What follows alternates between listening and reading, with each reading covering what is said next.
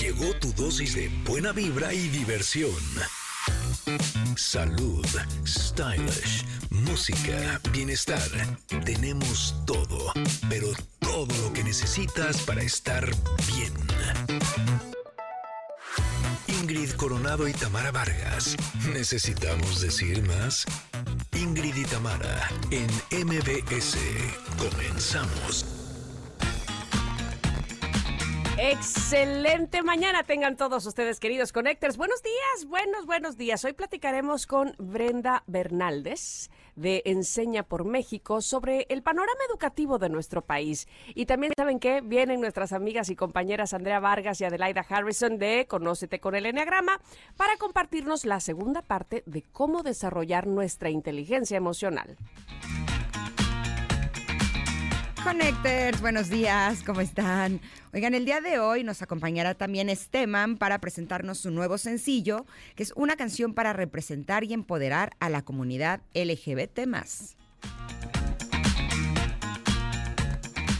Oigan, Connectors, ¿Puedo tener unos minutos de su tiempo? Claro. Ah, seguramente les ha llegado ese WhatsApp con esa pregunta. ¿Te ha llegado? Sí, sí me ha llegado. Ah, pues estén muy atentos porque miren, Pontón y el doctor Salvador Guerrero Chiprés nos van a hablar sobre esta nueva modalidad de estafa. Es una estafa, no caigan, no caigan. Ah. O sea, yo la verdad los he bloqueado, pero yo pensaba que era porque me querían dar eh, como de algún trabajo. Ah. ¿Sabes? O sea, como que me querían ofrecer algún trabajo y dije, bueno, yo ya tengo mi trabajo. Así yo, no, muchas gracias. Se me hace como un poco invasivo, además, que me escriba alguien que no conoce. Así, o sea, bueno, bueno. Pero ahora es estafa, no, pues ahora sí que más peor. Oigan, además el día de hoy, en nuestra sección de espiritualidad, nuestro queridísimo amigo Fer Broca nos dirá cómo crear una mente abundante. Y también estén muy pendientes porque estaremos de manteles largos, no solo porque es miércoles de los Stevie TV Awards, sino porque les estaremos diciendo cómo ganar pases para el fan event de Barbie, donde estará Margot Robbie conviviendo, conviviendo con sus fans. ¿Qué tal que dije conviviendo? todavía falta, ¿eh? Todavía falta para el eh, viernes. Eh, me balconé un poco fuerte. ¿eh? Nosotros somos Ingrid y Tamara y estamos aquí en MBS. Comenzamos. Ingrid y Tamara en MBS 102.5. Estamos escuchando a quien nada menos y nada más, tan solo el mes pasado, armó una revolución aquí en México porque sí que los tickets, que si la fila de espera, que si yo, que si tú, que quién los tiene, que este que me toca comprar, no me toca comprar, en fin, estoy hablando por supuesto de la cantante Taylor Swift, porque además hoy es miércoles de música que escucha la chaviza y, bueno, nos queda clarísimo que mucha chaviza escucha a Taylor Swift y esta canción, eh, Cruel uh, Summer, se lanzó en 2019 y fíjense que tiene, tiene una anécdota que nos comparte Itzel sobre una fan que quiso acudir precisamente al The Eras Tour. Eh, y una fan de Cincinnati, pues muy ocurrente, decidió faltar a su trabajo para ir al concierto, pero típique que dices, no, estoy enfermísima, no, no me puedo ni mover. Y entonces... No tengo ni voz. No tengo ni voz, o no sé, me estoy revolcando el dolor de esto, lo que sea que haya dicho, y típique que este, apareces en la pantalla de, la televisión ahí, en la nota del concierto, y tú, eh, eh, eh, ¿no? Entonces lo que ella hizo fue irse disfrazada. ¿Cómo? Pues con una sábana y unos lentes oscuros, como si fuera un fantasma asoleado, hagan de cuenta, así se disfrazó para que nadie pudiera reconocerla. Eh, y bueno, de, de, ahí este, se desprende la pregunta del día que ya nos dirá eh, Ingrid, mi querida Ingrid, pero además eh, descubrí también hace poquito, me mandaron un, TikTok, seguramente Itzel que está en todo eh, lo conoce, de una chica mexicana, la única mexicana que logró ir a la casa de Taylor Swift, porque Taylor hizo como un scouting de sus más fans, fans, fans, fans, fans from hell y llevó a 10 a su casa. entre ellos, en serio? Sí, sí, sí, entre ellos esta chica mexicana creo que es de Chihuahua. ¡Qué mona! Y entonces ella estuvo, o sea, Taylor, estuvo revisando los eh, Instagrams y todo de, sus fans, pero de veras de hueso colorado.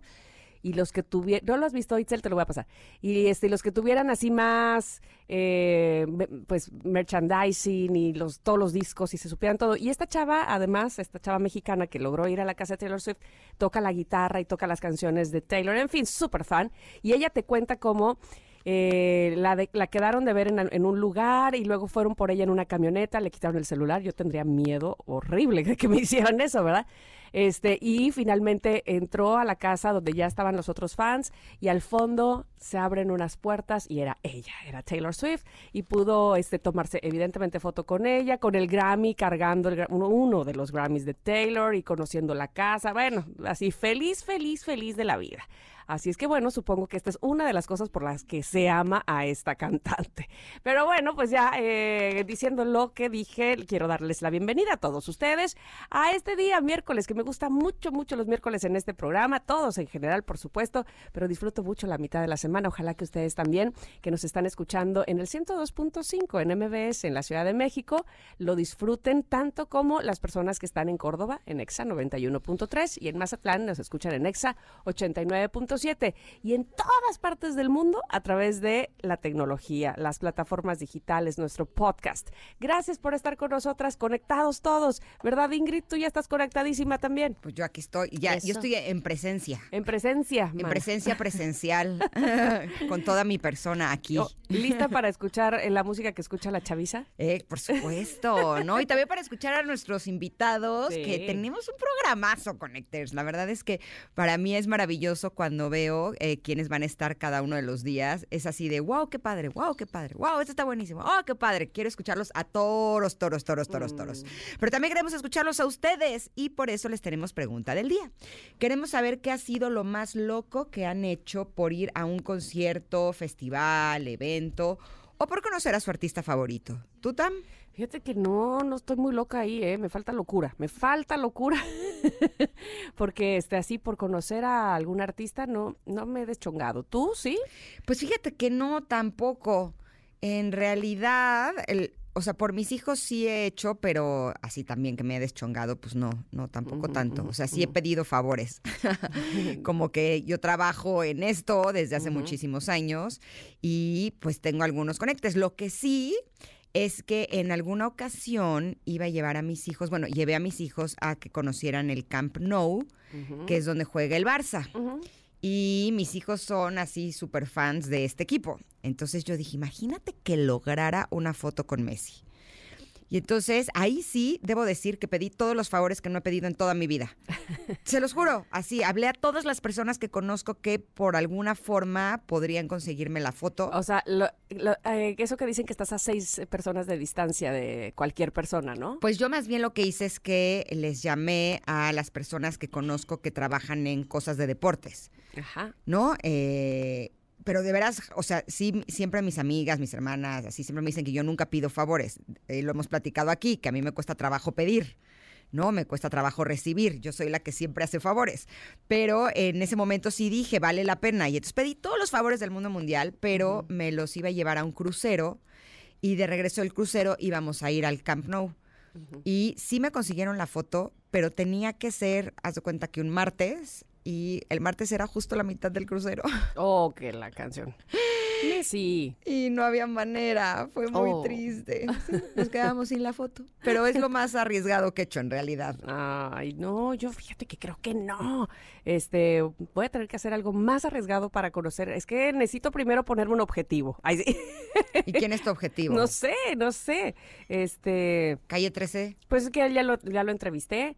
Entonces ya no es objetivo. Ya no es tan objetivo porque ya y no hice no tuve que hacer nada loco más que ah, ya sé quién. Este actor este que te encanta. ¿Cómo Chris se llama? Evans. Él. Ah, yo creo que podría ser. Ay, sí. a ver, ya veremos, ya veremos qué se puede hacer. Oye, pero anoche soñé que me ligaba como a un Chris Evans. Anda. No era Chris Evans, pero sí se parecía. Ah, no, pues bueno. O sea... ¿Y qué creo? Fue muy triste porque justo cuando ya estábamos así de no, que tú, que yo, así ya hablando de cerquita, sonó el despertador. No, calla. Lo odié más que nunca. ¿Qué es esto? Te juro, todavía así, no, y además no, podía pagarlo y seguir este, soñando eso porque estaba bien lejos de mi cama.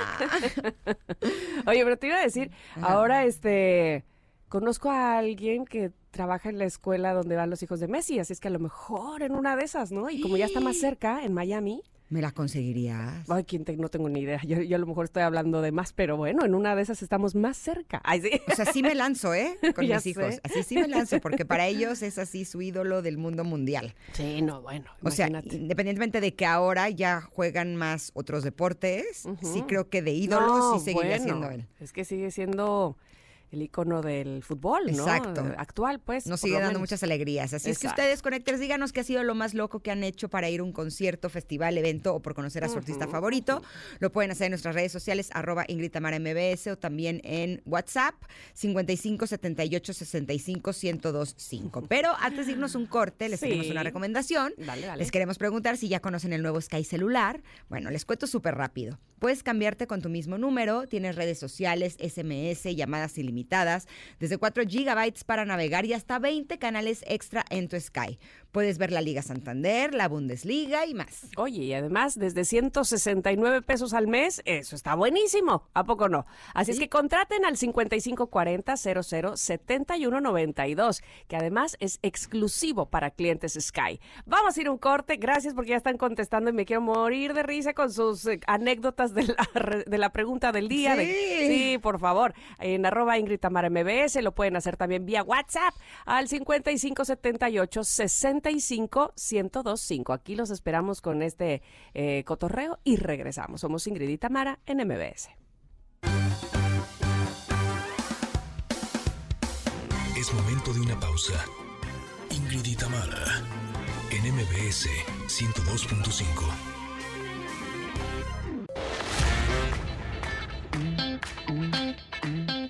Tamara, NMBS 102.5.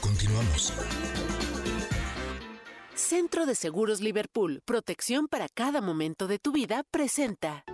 En Centro de Seguros Liverpool tenemos una amplia variedad de opciones para proteger lo que más te importa. Acude a cualquier tienda Liverpool o ingresa a miseguro.liverpool.com.mx. Centro de Seguros Liverpool. Protección para cada momento de tu vida. Consulta términos y condiciones.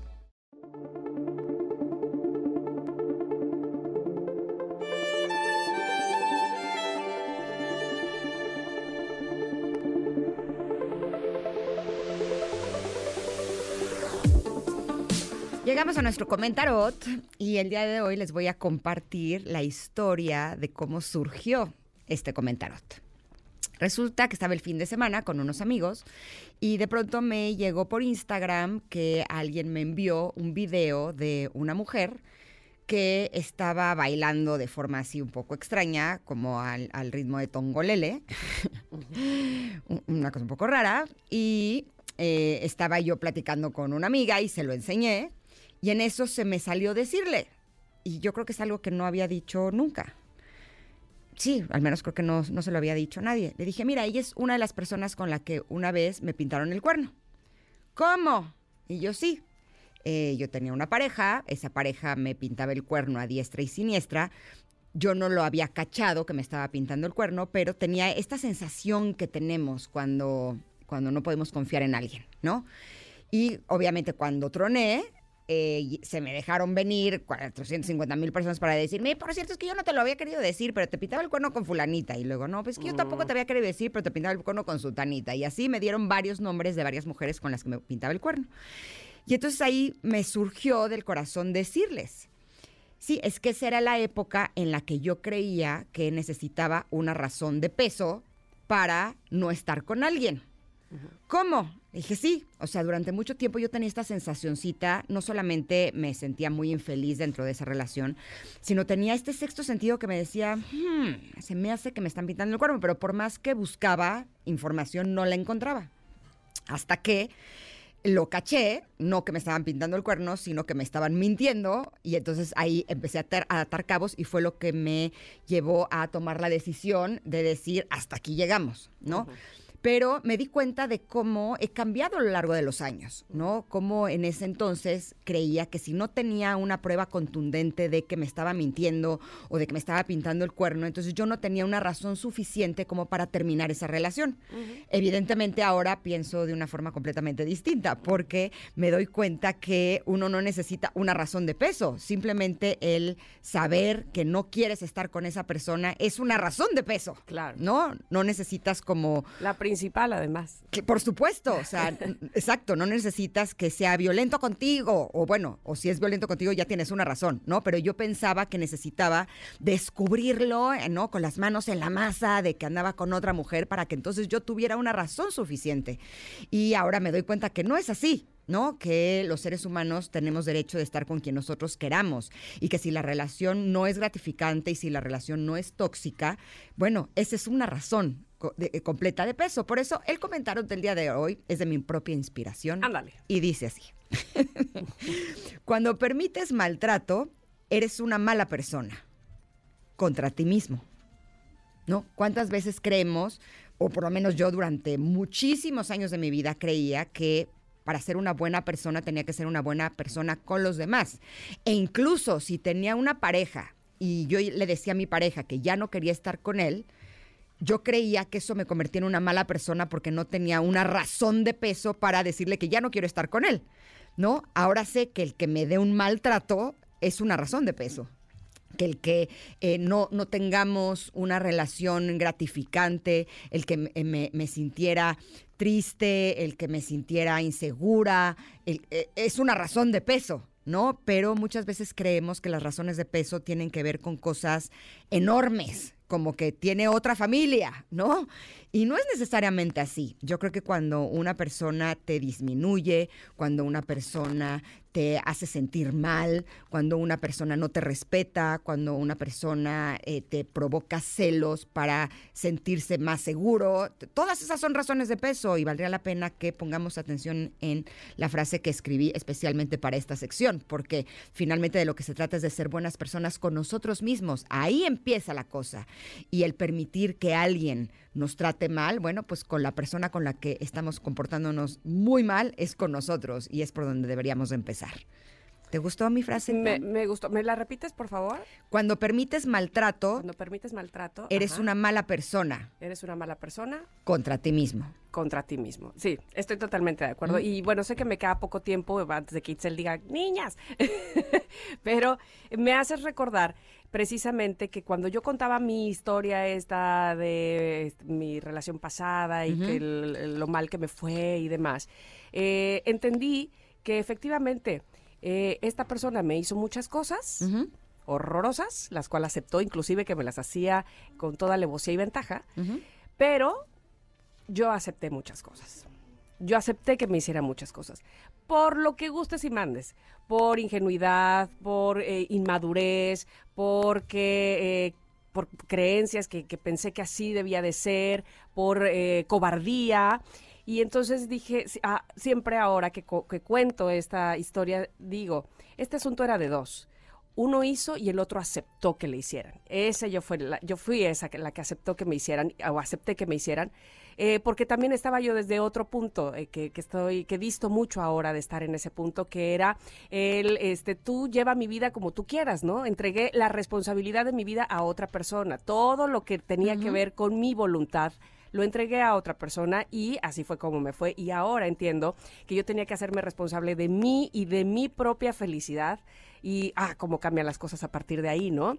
Cuando pues agarras el toro por los cuernos de tu propia vida y decides que tú eres responsable de lo, bonito y también de lo feo que te pasa, vamos, que de nada o de poco sirve echarle la bolita a otra persona y decir, pues él me hizo, pues ¿para qué me hace, verdad? Porque entonces vas eh, por la vida así, arrastrando tu, tu victimez. Así es que muy bien esta carta del comentario, muy buena esta frase que, que es de tu autoría, para recordarnos precisamente cómo debemos de ser responsables de lo que nos sucede en la vida y no solamente eh, para castigarnos de ah yo yo me lo hice yo yo fui la culpable sino precisamente por lo contrario para entonces ser eh, digamos los autores de nuestro propio camino sin necesidad de echarle la culpa a nadie más y tomar la decisión de ser felices por nosotros. Así es que bueno, está ahí la frase en arroba Ingrid Tamara MBS, que es nuestro Twitter, y también, eh, bueno, pues eh, muy muy pendientes de que ustedes nos comenten precisamente qué opinan sobre esto. No, y tenerlo claro, que ser una buena persona, se trata de ser una buena persona con los demás, pero también con uno mismo. Empezando por uno. Empecemos por ahí. Exacto, pero bueno, pues muy bien. Listo. Vamos a un corte, que hoy tenemos la casa llena, oh, llenita, y regresamos ya con mucho invitado. Esto es Ingrid y Tamara y estamos aquí en el 102.5. Volvemos. Centro de Seguros Liverpool, protección para cada momento de tu vida, presentó. Es momento de una pausa. Ingrid y Tamara, en MBS 102.5.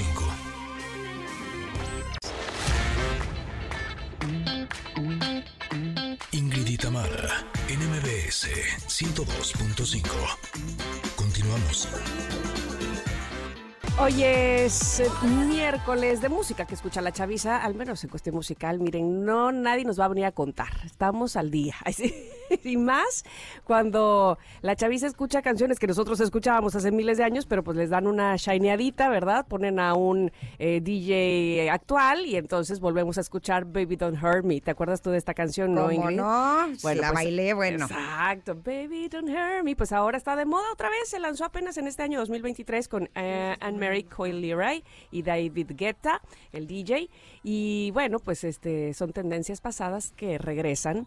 Y es que 30 años después de su lanzamiento, la melodía de What It's Love sigue haciéndonos vibrar y ahora dando la oportunidad a los más jóvenes. En conclusión, esto es un círculo, muchachos. Siempre regresamos. Lo que es bueno permanece y ahí está Baby Don't Hurt Me. Bueno, pues eh, quiero decirles que me da mucho gusto siempre recibir a actores, actrices, directores que vienen, bueno, muy felices también a contarnos precisamente sobre la obra y a invitarnos a su obra de teatro, como es el caso de Sandra Quiroz, autora, actriz y directora, Miguel Briones, productor y director del nuevo Teatro Versalles, y Belinda Urias, que es actriz, para hablarnos de Amante a Esposa, lo que tienen en común. Bienvenidos, ¿cómo están? Ay, muy bien y muy agradecidos de esta invitación. Qué maravilla. Muchas gracias, Ingrid. Muchas gracias, Tamara. Encantados de que nos platiquen y de que nos inviten, porque eso no solo a nosotras, evidentemente a nuestro público nos da mucho gusto cuando, insisto, vienen los actores, vienen los directores a hablarnos con tanto orgullo de sus obras de teatro y eh, en ese momento queremos casi, casi que brincarnos así este, al foro y verles y aplaudirles. Cuéntenos, por favor, de qué va esta obra. Y, y, eso de brincarnos es prácticamente literal, porque además ah. aquí no solamente estamos haciendo una obra de teatro, sino una nueva experiencia con karaoke incluido. Porque oh, imagínate que es la historia de la amante y la esposa que se encuentran en un karaoke. sin saberlo. Entonces, imagínense lo divertido que se pone entre copa y copa, entre canción y canción, todas las verdades que se pueden decir y al principio eh, la gente del público puede subir a cantarse al karaoke. Entonces se vuelve una experiencia divertidísima. O sea, unas cantan las de Lupita D'Alessio y otras cantan las de Paquita, la del barrio y así. Y hasta Shakira, que ya es la nueva versión de Lupita D'Alessio. Ah, música que escucha la chaviza del barrio. Por supuesto. Es verdad. Ahora, me llama la atención que esta, esta obra es amante de amante a esposa, lo que tienen en común. Pues lo que tienen en común es al hombre, ¿no? o tienen más cosas en común. Mucho más de lo que creemos, Ingrid. Y eso es lo que a mí me parecía muy interesante de, ver en esta obra de teatro. De pronto siento que los seres humanos traemos muchísimas etiquetas que creemos que nos definen. Y, y esas son nuestras banderas por las que peleamos. Y eso es lo que nos hace diferentes lo pongo entre comillas, de los otros seres humanos. Pero ¿qué pasa si de pronto quitamos todas esas etiquetas? Nos encontramos como seres humanos al natural, al rojo vivo. Y desde ahí tenemos tanto en común, mucho más de lo que nosotros quisiéramos creer o pensaríamos, porque en realidad yo creo que en el fondo todos somos estos seres humanos en búsqueda del amor pero a partir de nuestros miedos y nuestras necesidades. Y eso es lo que nos hace tomar decisiones de pronto que nos meten en relaciones complicadas, tóxicas o que terminamos lastimando a terceras personas. Concuerdo totalmente contigo. De fondo somos los mismos. De fondo tenemos eso, miedos, tenemos ilusiones. Eh, ¿Tú escribiste esta obra, Sandra? Sí. Y, a ver, este, me, llama la atención de dónde surge este, esta historia, vamos, no, porque fuera una historia real en ti, sino eh, sobre todo cómo la llevas a cabo eh, con el karaoke y que la gente podamos cantar, vamos, que es innovador. Sí, mira, cualquier parecido con la realidad es mera coincidencia. ¿Y qué me primas, Sandra. Una, la amiga de una amiga. Me lo contó, sí, sí, sí. sí, Es la prima de la vecina de tu amiga, sí, la conozco bien. Sí, la verdad es que sí, eh, para que funcione la comedia tiene que estar basada en la verdad, absolutamente, ¿no? Eh, y esta obra funciona precisamente por eso, porque todos nos vemos identificados. Eh, está basado en historias personales, está basado en historias de muchísimas del primo mujeres, del amigo del amigo, y esta obra llevaba en mi cabeza prácticamente 10 años a partir de varias experiencias, no solamente mías. Y la verdad es que a mí me parece que la comedia es un gran motor y es un gran medio para cuestionarnos muchísimas cosas de una manera muchísimo más amable y más sutil. ¿No? Entonces eso lo vuelve una obra divertida, inteligente y muy irreverente. Belinda, tengo dos preguntas. A ver. ¿Tú eres la esposa o la amante? La amante. Y las personas que veamos esta obra tendríamos la posibilidad de incluso empatizar con la amante. Totalmente. Porque siempre estamos del lado de la esposa, esa es la realidad. Y no sabemos lo que sucede, ¿no? Eh, del otro lado. Exacto. Detrás, detrás de la ventana, como la de Yuri. Sí, tal cual. No, la verdad es que sí, porque pues obviamente al inicio de, de la obra, pues como que todo el mundo va de en apoyo a la esposa, ¿no? De, ay, la esposa, bravo, sí, lo que ella diga, tal, tal, tal, pero pues conforme va pasando el tiempo, conforme van pasando los tragos y todo durante, durante la obra, pues bueno, te das cuenta que la verdad, pues las dos están engañadas, las dos este, sufren a diferente escala, digamos así, a diferente nivel o con diferente problema, pero a fin de cuentas, pues yo creo que sí terminas ya al final de la obra, porque además de que es una comedia, te deja muchísimo mensaje te hace ver como que realmente el papel de las dos y decir, chin, y, y sobre todo decir, es lo que pasa en la vida real. yo siempre comento que me llamó mucho la atención como que con las primeras funciones que había hombres que luego se acercaban y me decían, sí es cierto, sí decimos eso, sí hacemos eso. Entonces, pues bueno, imagínate. Así que sí, sí terminan conectadas también con la amante. A ver, Miguel, Ahora tú. Hola, hola. ¿Cómo estás? Confiésate. Eh, eh, siento que eres la manzana de la discordia. No. No me digas eso. No, me no yo soy el productor. ah, y pensé que también actuabas ahí. Dije, no, te quiero sacar toda la sopa. Pero bueno, este, la verdad es que eh, así como lo cuentan y este y esta forma que decía Sandra de el karaoke y la, y la cantada y las dos las dos personas que uno podría pensar entre comillas la buena la mala ahí en el escenario pues también eh, como productor, pues arriesgar a decir, órale, yo creo que esto va, tiene, tiene su, su importancia, obviamente, ¿no? Mira, yo primero quiero contarte que este texto me lo platica Sandra y tiene una pequeña presentación en un café eh, al norte de la ciudad, en el que se sigue presentando los sábados con mucho éxito. Y entonces me invita a verla. Yo no tenía ninguna expectativa sobre ella. Y cuando la veo, yo dije, esto tiene que tener una versión teatral. ¿No? Y simultáneamente yo estaba remodelando una, una sala que pertenece a la señora Silvia Pinal, que ahora lo convertí en el nuevo Teatro Versalles que lo abrimos apenas en enero. Y precisamente la primer comedia sátira que me aventé a hacer fue de la mano de Sandra Quiroz, con este muy buen texto, eh, que, mm, bueno, yo desde que llegué en esta ocasión a verla fue risa tras risa tras risa. Y te estoy hablando de que estaban en un, en un café sin luces, sin ambientación, sin la microfonía adecuada. Entonces yo en mi cabeza lo único que pensaba era, esto va a reventar una sala de teatro cuando lo llevemos con todos los bombos y platillos que se merece. Y así ha resultado. Ha sido una cosa donde la gente llega eh, con caras, con tal, como que no saben qué pensar y a la mitad de la función las ves cantando y las ves saltando y las ves riendo y las ves gritando, Team Sarita, no, Team Amante.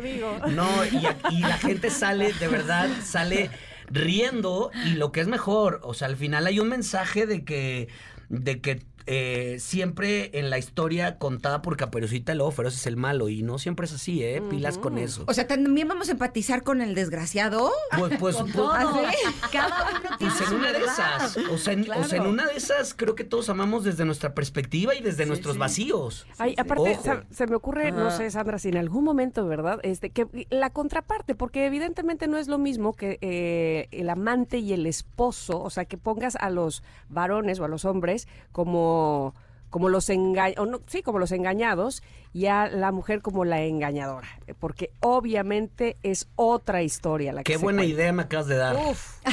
Qué buena idea para producirla, ¿eh? Qué buena idea. Bueno, mis regalías, por favor. claro, invitadísima. Claro. Productora asociada. Por favor, por favor, porque sí, la historia se encuentra muy distinto, ¿no? sí, por supuesto. Y eso es lo que me parece interesante, que cada uno tiene su verdad, porque la vida real es así. O sea, no hay ni buenos ni malos.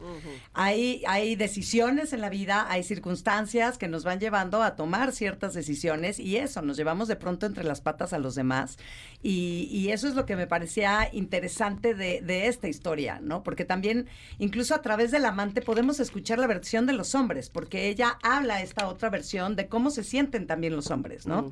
Entonces, eh, esta forma de amar también, ¿no? Entonces, a mí eso es lo que me parecía interesante y eso es lo que yo sigo sorprendida. La verdad, yo siempre he dicho que yo era escritora de closet y que no me atrevía como a sacar estos textos mm. y no me deja de sorprender. Ya acabamos de develar nuestras 50 representaciones ahí en el nuevo Teatro Versalles. Con padrinos de lujo. Padrinos de lujo. Estuvo Luis de Alba, estuvo Freddy oh, Ortega, eh, Poncho Vera, eh, Arleterán.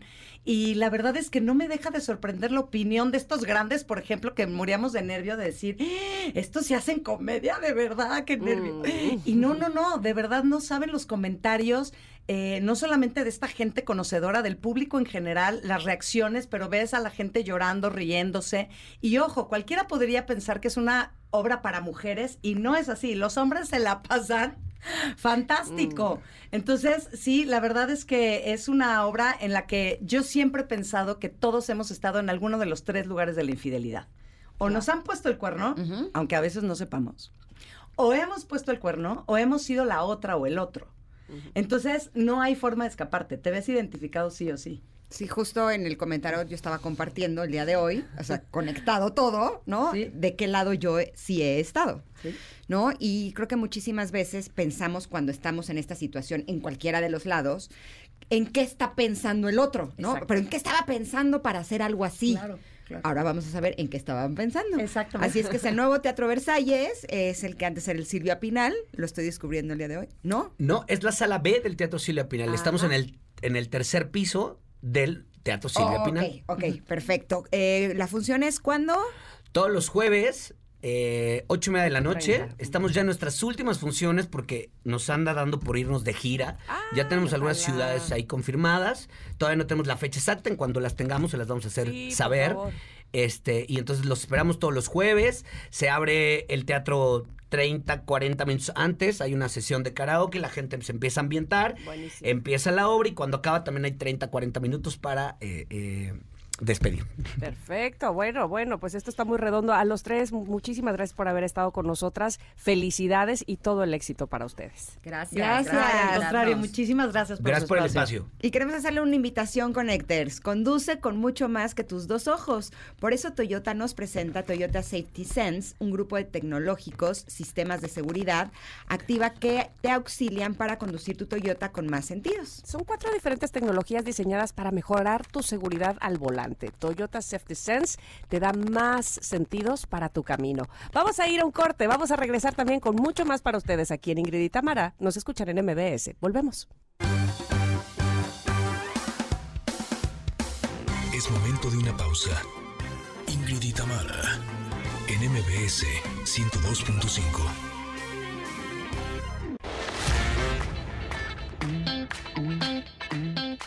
Tamara, NMBS 102.5. Continuamos. Estamos escuchando a este man. Esta canción se llama Reina Leona porque justo lo tengo en cabina. Respira. Aquí estoy. Llegué. ¿Puedes respirar? ¿Puedes ya hablar? Ya respiré, puedo hablar. ¿O necesitas más tiempo? No, no, estoy aquí listísimo. Eh, es que llegó literal corriendo. Quiere decir que tienes buena condición, porque debo decirte que las escaleras de MBS no es cosa fácil. Yo sé, lo sé, lo sé, pero... ¿Y yo te veo bien? No, aquí, claro, ese es el, deporte para, el, para el principio del día. Ahora, ahora voy al gimnasio después de esto. Apenas empiezo a calentar. Estás calentando, exacto. Lo que es la juventud, de veras. Bueno, y eso que yo ya casi 40. No, hijo, eh, o sea, pero... Pero bueno, siempre es Gracias, eso es, eso es una flor en este momento, pero, pero sí, siempre hay que sentirse así. ¿Cómo estás? Bienvenido a esta cabina. Muchas gracias. Bienvenido a México. ¿Vives aquí o no? No, vivo, vivo aquí. Vivo aquí hace seis años, aunque no pierdo mi acento colombiano. Gracias ya a casado Dios, con, con un mexicano. Mm. Eh, y feliz de vivir en México, la verdad. Súper agradecido con este país, con todo lo que me ha dado. Hoy todas las personas que vienen y conocen México se quieren quedar. Así es, así es. Yo lo pues, compruebo. Háblanos de esta canción, Reina Leona. Bueno, pues Reina Leona es el segundo sencillo de este disco que, mi quinto disco ya eh, de estudio. Es una canción que habla de todas esas personas que me incluyo, que tal vez en esos momentos de, dificultad de nuestra adolescencia, eh, de oscuridad, transformamos eso en una luz para ser reinas leonas de la vida, de la pista de baile, de la fiesta, de la noche, divas de la pista de baile de la noche, digámoslo así. Eh, y pues una canción que invita a bailar y a ser uno mismo. Ay, a terminar así, mira, como estás hablando, ah, que cuando termines de bailar Reina Leona se te vaya el aliento. Me encanta, me encanta. Y qué bueno que no has perdido el acento colombiano. No lo hagas nunca, por favor. Ay, bien. es un favor personal. No, eso, eso, cuando, cuando viene uno a México y le pasa a muchos colombianos, nos dicen generalmente que les gusta nuestro acento. Entonces creo que es bueno. sí, sí, sí, para mí el más bonito.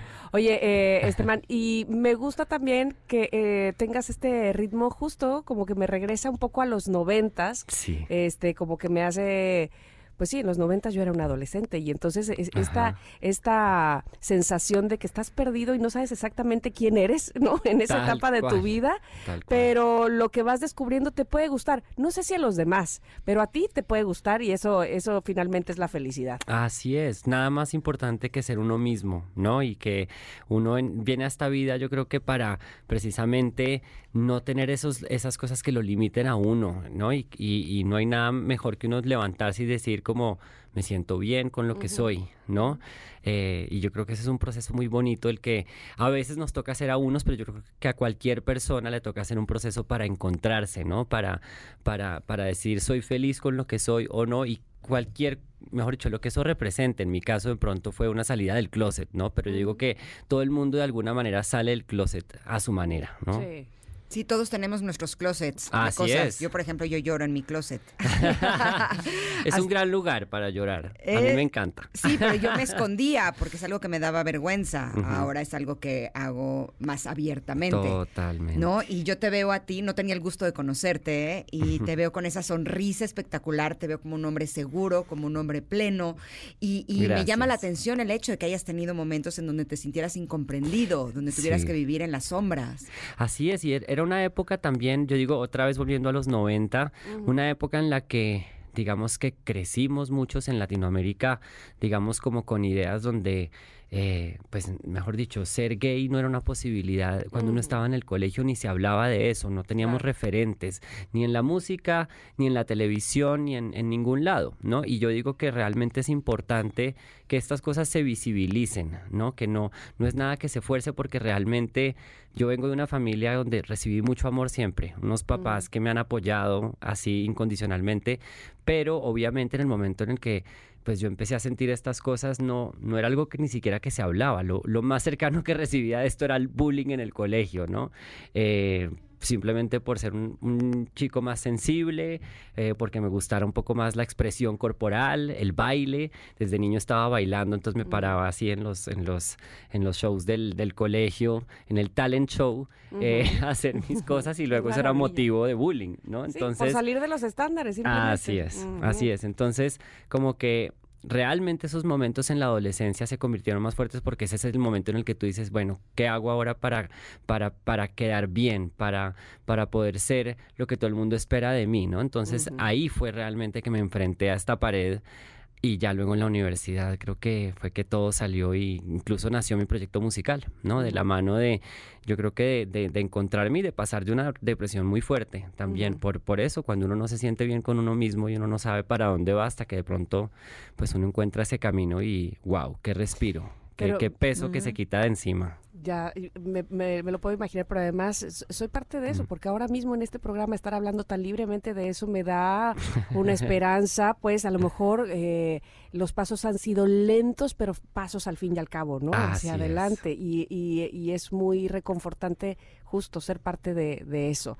Eh, yo sé que el tiempo se nos va volando y, y no quisiera que nos despidiéramos de ti sin saber que, ¿con dónde vamos a escuchar Reina Leona hoy y todos tus éxitos, por favor? Mira, pues tengo una noticia que me tiene muy feliz y un sueño hecho realidad. Vamos a estar en el Auditorio Nacional, mi primer Auditorio Nacional. No me digas eso. Sí. Bueno, sí, dime, sí, dime. Eh, el 9, 9, de noviembre, 9 de noviembre, eh, por ahí el otro día me vi en un, en un camión que de esos que pasan por reforma, así súper, la, la foto mía y eso fue como decir, qué locura que yo hace seis años estaba llegando a México y ahora me veo ahí y estoy en el Auditorio Nacional, entonces eso me El recinto más importante que tenemos. Sí, donde yo he visto a grandes artistas, de mis artistas preferidos, tocar ahí, desde Natalia Lafourcade, Mon Laferte, eh, bueno, y pues grandísimos que han tocado ahí como Juan Gabriel, Shakira, Luis Miguel, en fin, es un sueño hecho realidad.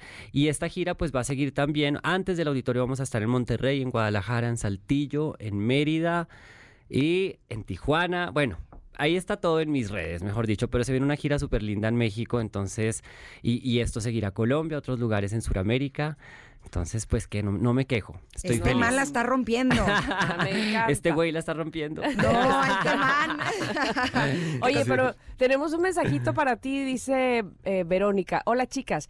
Le pueden decir a este man que le envíe un saludo, que le envíe, dice, un saludo a mi hijo Sebastián, de siete años, que él ama la canción de Mr. Trans, por favor. Sebastián, Mr. Trans te va a hacer bailar para siempre. Un abrazo muy grande para ti. Te deseamos muchísimo éxito en toda esta gira. Muchas gracias. La verdad, el que tengas la posibilidad de llevar tu música a todas estas personas es, es algo realmente maravilloso. Muchas gracias. Gracias aquí por recibirme y por esperarme mientras subía las escaleras corriendo. No, lo hiciste muy bien. De hecho, les vamos a ir a corte con esa canción de Mr. Trans para que quienes no la conozcan la puedan escuchar. Pero antes. Exacto. Este, nada más antes les, les tenemos una notición, queridos amigos. Si conocen a cualquier amigo o familiar que necesite un nuevo celular, díganles que puede sacar uno desde su casa con el app Bancaya. Y por cada amigo que refieras y se lleve su celular, oye, tú ganas 50 pesos, ¿sí? 50 pesos, ¿cómo la ves? Está buenísimo. Solo tienen que escribir su número de celular al momento de sacarlo, ¿ok? Así es que, ¿qué esperas? Dile a cuantos amigos quieras, porque no hay límite de las personas que puedas invitar y del dinero que puedas ganar. Con Bancaya, haz amigos mientras ganas dinero. Nos damos un corte justo con esta canción de este man que se llama Mr. Trans y volvemos con mucho más. Somos Ingrid y Tamara y estamos aquí en el 102.5. Es momento de una pausa. Ingrid y Tamara en MBS 102.5.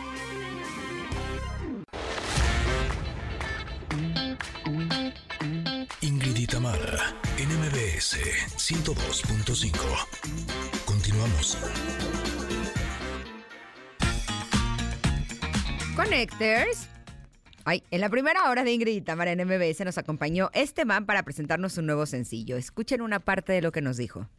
Reina Leona es el segundo sencillo de este disco que mi quinto disco ya de estudio. Es una canción que habla de todas esas personas que me incluyo que tal vez en esos momentos de, dificultad de nuestra adolescencia eh, de oscuridad transformamos eso en una luz para ser reinas leonas de la vida de la pista de baile de la fiesta de la noche divas de la pista de baile de la noche digámoslo así. Eh, y pues una canción que invita a bailar y a ser uno mismo me encanta. Oigan, más adelante Fer Broca nos va a decir cómo crear una mente abundante. Tendremos sección, por supuesto, de Enneagrama, tenemos los Stevie de TV Awards, a Pontón y al doctor Salvador Guerrero Chiprés, que nos hablarán también sobre la nueva estafa vía WhatsApp. Pero ya está lista con nosotras Brenda Bernaldez para hablarnos sobre el panorama educativo de nuestro país. Tema muy importante. Así es que continuamos. Somos Ingrid y Tamara en MBS.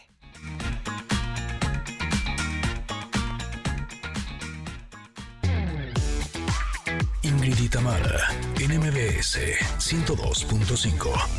Ayer estaba con mi prima y me dice, oye, qué buena música hay en tu programa de radio. me dijo, me sorprendí porque yo pensaba que era solamente de, de, cosas interesantes, de cosas que se puedan platicar, pero no, también la música está re buena y sí. Esta canción se llama Kill Bill, es de la cantante Sisa.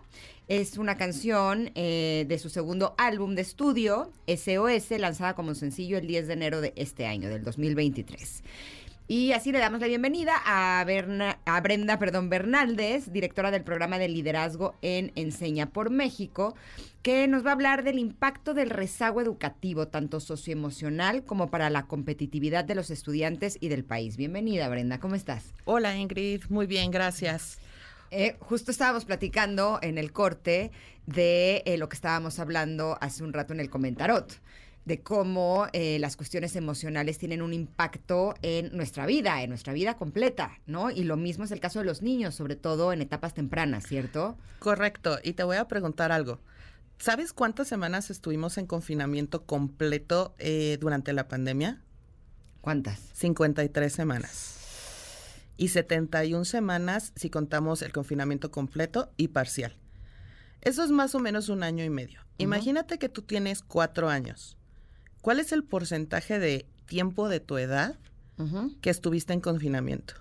Si tienes cuatro años y estuviste un año y medio en confinamiento. No, pues, o sea, casi la mitad de tu vida. Exactamente. Entonces, creo que muchas veces nosotros como adultos, o sea, pasó un año y medio, yo tengo cuarenta y tantos, pues realmente no es un porcentaje amplio de mi vida, pero se nos olvida que para los niños y niñas, entre más pequeños son, más porcentaje de su vida estuvieron aislados y estuvieron en hogares que a veces no les daban lo que les tenían que dar porque los adultos tampoco teníamos las herramientas porque todo mundo estábamos enfrentándose a algo que nunca nos habíamos enfrentado.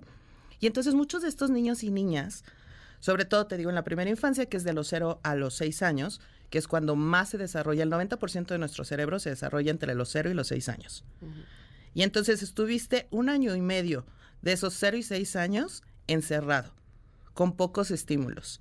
Y de repente regresas al salón de clases y es así de, bueno, ya todo está bien, ponte a trabajar otra vez, no hay problema.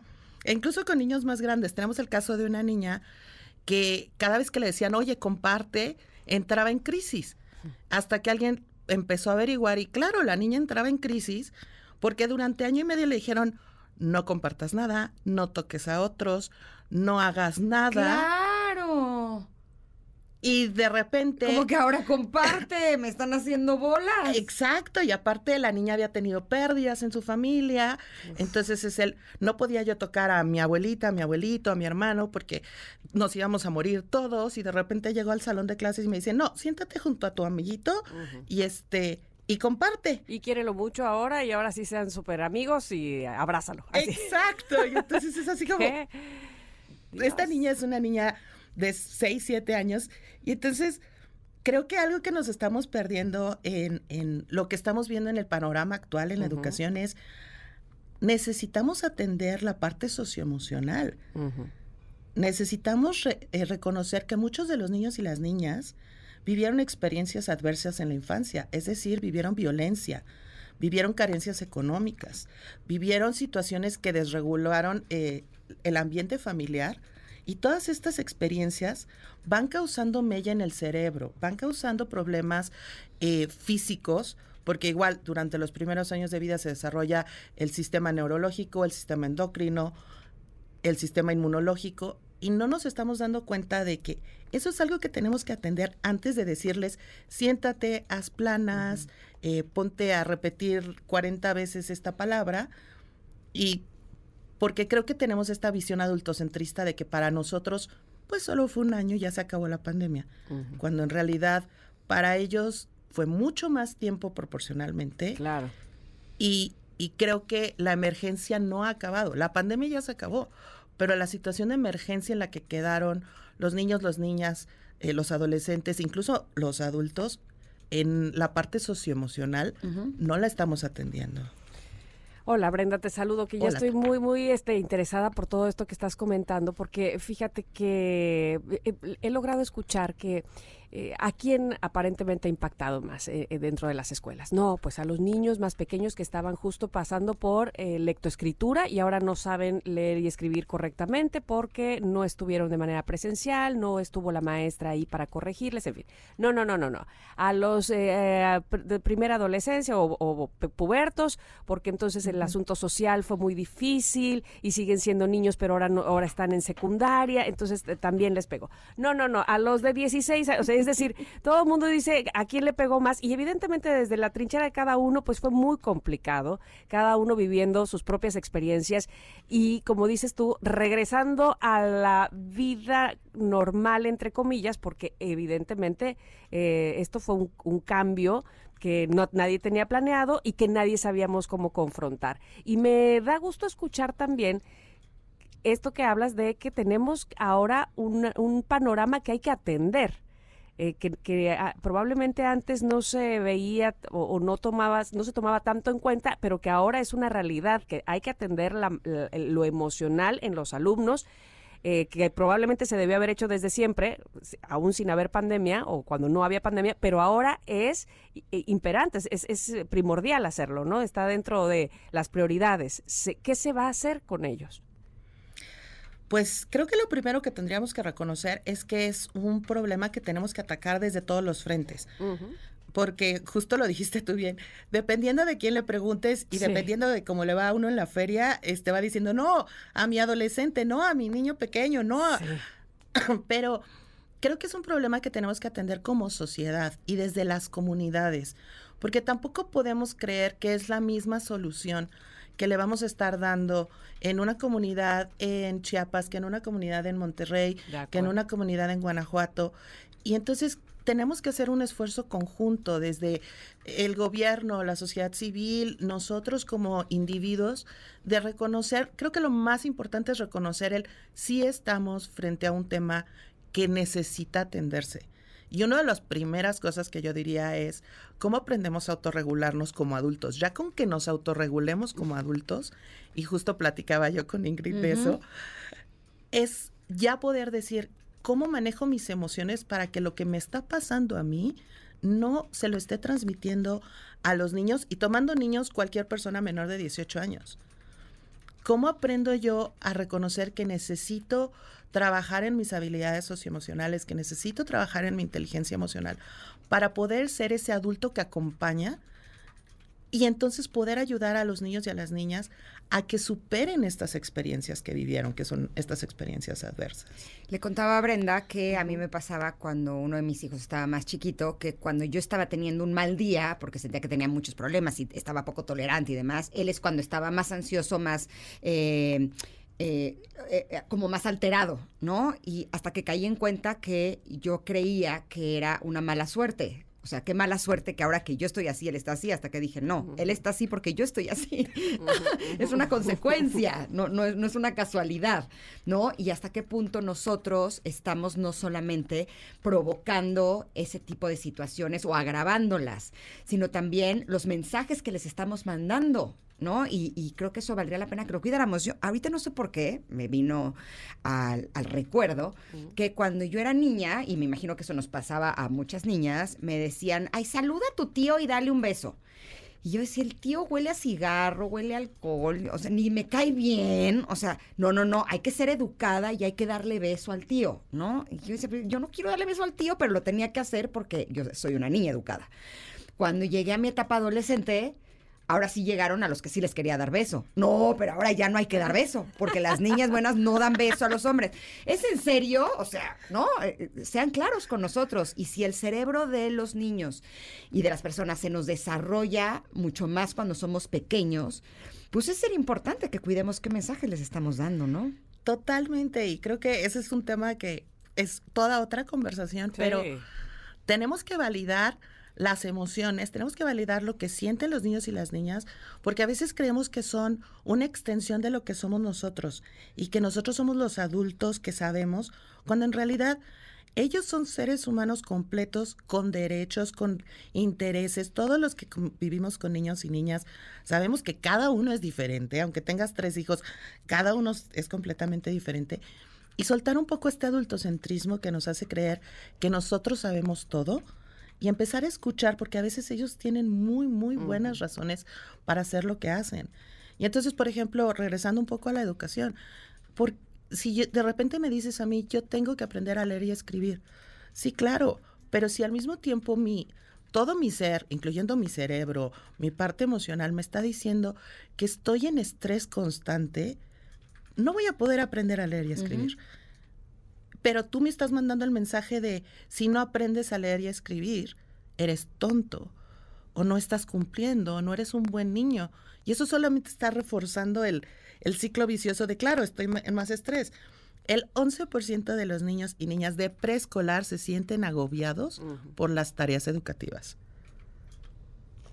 Y entonces, yo sigo con pesadillas, se los juro, a mi edad. ¿En serio? Eh, de que no llegué con la tarea, eh, de verdad. no puede ser. se los juro. Ay, es que se nos va a acabar el tiempo, pero la verdad es que me encantaría seguir platicando de este tema y saber eh, justo a, partir de bueno, de saber cuánto es el rezago educativo, digamos, este, no sé si se pueda medir de manera porcentual o, cómo podemos medir cómo están en todo caso los niveles eh, académicos de nuestros niños que vivieron eh, la pandemia y, la educación ahora en casa. Y, qué se debe hacer en, en todo caso que ya nos decías, todos tomar eh, acción, ¿no? No nada más las escuelas, evidentemente los padres, en fin, todos alrededor, toda la sociedad. Pero bueno, ya como decía yo, se nos acabó el tiempo. tendrías que regresar, Brenda, para hablar más a profundidad Por de esto. Por favor, el día que quieran. Y nada más te digo, hay dos años de retraso educativo a nivel cognitivo según el IMCO. Entonces ahí se los dejo de tarea. Seamos pacientes también con nuestros niños. Sí, sí, totalmente, sí. ¿No? Gracias, Brenda. Gracias, Tamara. Gracias, Ingrid. Te esperamos pronto. Oigan, antes de irnos a un corte, queremos invitarlos a que conduzcas con mucho más que tus dos ojos. Por eso Toyota nos presenta Toyota Safety Sense, un grupo de tecnológicos sistemas de seguridad activa que te auxilian para conducir tu Toyota con más sentidos. Son cuatro diferentes tecnologías diseñadas para mejorar tu seguridad al volante. Toyota Safety Sense te da más sentidos para tu camino. Vamos a seguir el camino. Ahora vamos a un corte y regresamos porque tenemos a Fer Broca, que me da tanto gusto también que esté aquí en el programa. Quédense con nosotros. Somos Ingrid y Tamara en MBS.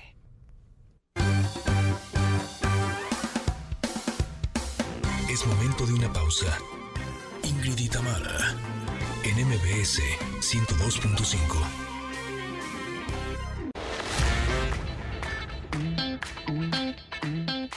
Tamara en MBS 102.5. Continuamos.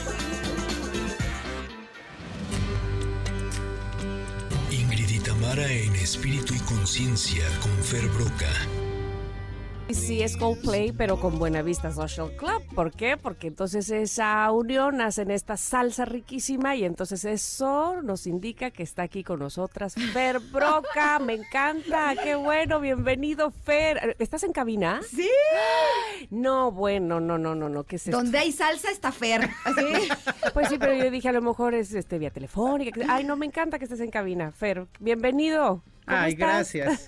Siempre feliz de estar con ustedes. Siempre, siempre muy feliz. No, hombre, ya te puedes imaginar nosotras de verdad que es como nuestro regalo de 6 de enero, así de ¡yay! Este, bajamos y vimos el arbolito. Oye, dime una cosa, Fer. Eh, últimamente ya no sé si es casualidad, pero eh, he tenido como, mm, eh, digamos, presente esto de la abundancia. ¿Algo me quiere decir la vida o yo estoy poniendo foco ahí? Porque te, veo artículos, de repente veo videos, vienes tú y nos vas a hablar de crear una mente abundante. O sea, me está faltando, ¿verdad? No, al es un tema que necesito. Ya eres abundantísima, Tamara Vargas. Tú ya te, está diciendo el universo, sí, vas por buen camino, ah, sigue generando. Disfruta y agradece tu abundancia. Eso, pues este, por favor, necesitamos eh, obviamente fortalecer la abundancia y para quienes no tengan una mente abundante, saber cómo podemos hacerle.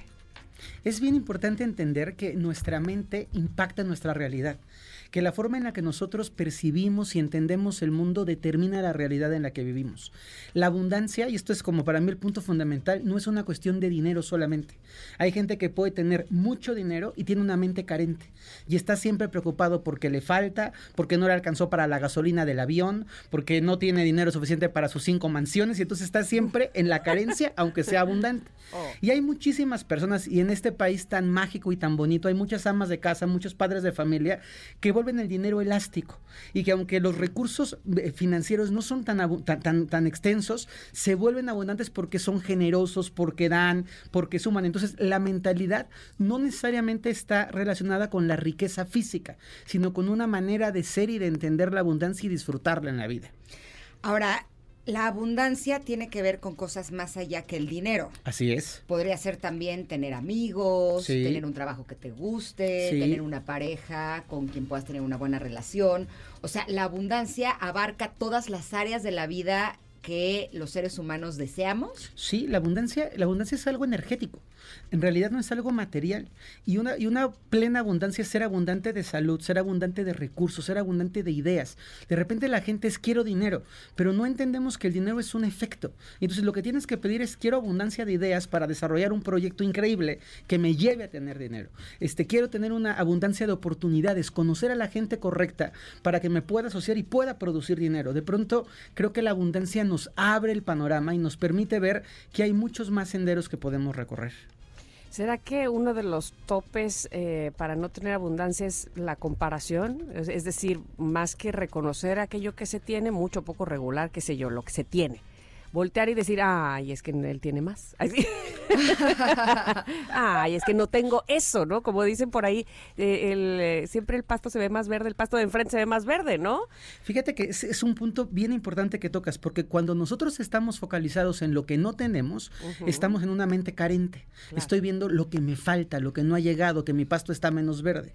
Pero cuando yo estoy centrado en la gratitud y estoy centrado en poder eh, honrar las muchas cosas que ya tengo, estoy centrado estoy centrado en la abundancia. Entonces, fíjate cómo puede ser de contradictorio que la misma escena te lleva a decir, híjole, yo tengo apenas una casita y mira la casota del otro, o puedes decir, yo tengo una casa preciosa de un tamaño muy razonable que lo puedo limpiar con facilidad y gracia, no necesito tener 25 escobas, con una me basta. Y esa, ese simple cambio de atención hace un cambio en nuestra energía. Ahora vivimos en un mundo abundante. ¿No? Absolutamente. Un mundo que tiene todo lo que necesitaríamos y también un mundo espiritual muy abundante. ¿Qué es lo que nos limita? ¿Por qué no logramos tener todos los seres humanos abundancia? ¿Cómo las quiero de verdad? Es que platicar con ustedes es como estar platicando con un budita y con un... O sea, es algo súper rico aquí. la conciencia fluyendo, me encanta. Claro, vivimos en un mundo abundante. Cuando la gente dice es que es un mundo carente, es que voltea a ver las hojas de un árbol. Es que voltea a ver un valle, voltea a ver el océano, mira arriba y ve las estrellas. O sea, es un mundo abundante. Lo que nos detiene la abundancia es el ego. Es esta parte que nos enseñaron a vivir en la insatisfacción, es este deseo de siempre más, sin poder comenzar a apreciar lo mucho que ya tenemos. Yo creo que el gran conflicto de los seres humanos es que nos han, nos han ido llevando o hemos ido permitiendo ser llevados a un entorno de necesidad infinita. Entonces siempre queremos más. Y si siempre estoy centrado en lo que no tengo y en lo que quiero tener, siempre estoy carente, porque ya tengo el coche, pero ya salió el más nuevo, ya tengo el teléfono, pero ya salió el más bueno, ya tengo un viaje, pero podría estar en el en el cuarto más arriba. Pero ¿qué pasa si no tengo para pagar las cuentas y pagar la escuela de mis hijos y pagar el alimento? O sea, ¿qué pasa cuando sí es real? Cuando no es que yo quiera más, sino que no tengo para pagar lo, suficiente, digamos. Siempre que nosotros estamos en una mentalidad de bondad, tenemos que agradecer lo que sí tenemos. Por ejemplo, no tengo para pagar la escuela de mis hijos, pero tengo un cuerpo sano que me permite trabajar y puedo pagar la escuela de mis hijos. Cuando de pronto una situación muy extrema, ¿no? No tengo dinero este, en este momento para irme de viaje, pero tengo un jardín en mi casa o tengo una terracita en donde me puedo salir a tomar el sol. No significa ser mediocres, no significa ser conformistas, significa redirigir la energía hacia lo que tenemos para que tengamos más de lo que tenemos. Voy a describirlo de una forma que me encanta. Si yo me centro en el hoyo de mi bolsa, voy a hacer más grande el hoyo de mi bolsa. Si yo me centro en mi carencia, voy a hacer más grande mi carencia y menos voy a tener.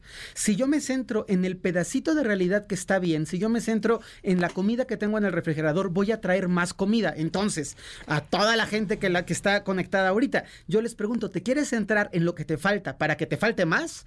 ¿O te quieres centrar en lo que tienes para que tengas más de lo que ya tienes? O sea, no ser abundantes en carencia. Exactamente.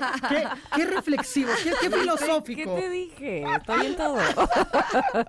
pues sí, porque, eh, mira, yendo más allá de lo material, ¿no? Y entonces ya hablamos que este, cosas reales, evidentemente pagar la colegiatura, si es que mi hijo va en una escuela donde hay que pagar colegiatura, igual y no, ¿verdad? O pagar uniformes, por ejemplo, o este útiles, qué sé yo. Más allá de eso, la abundancia, digamos, más espiritual.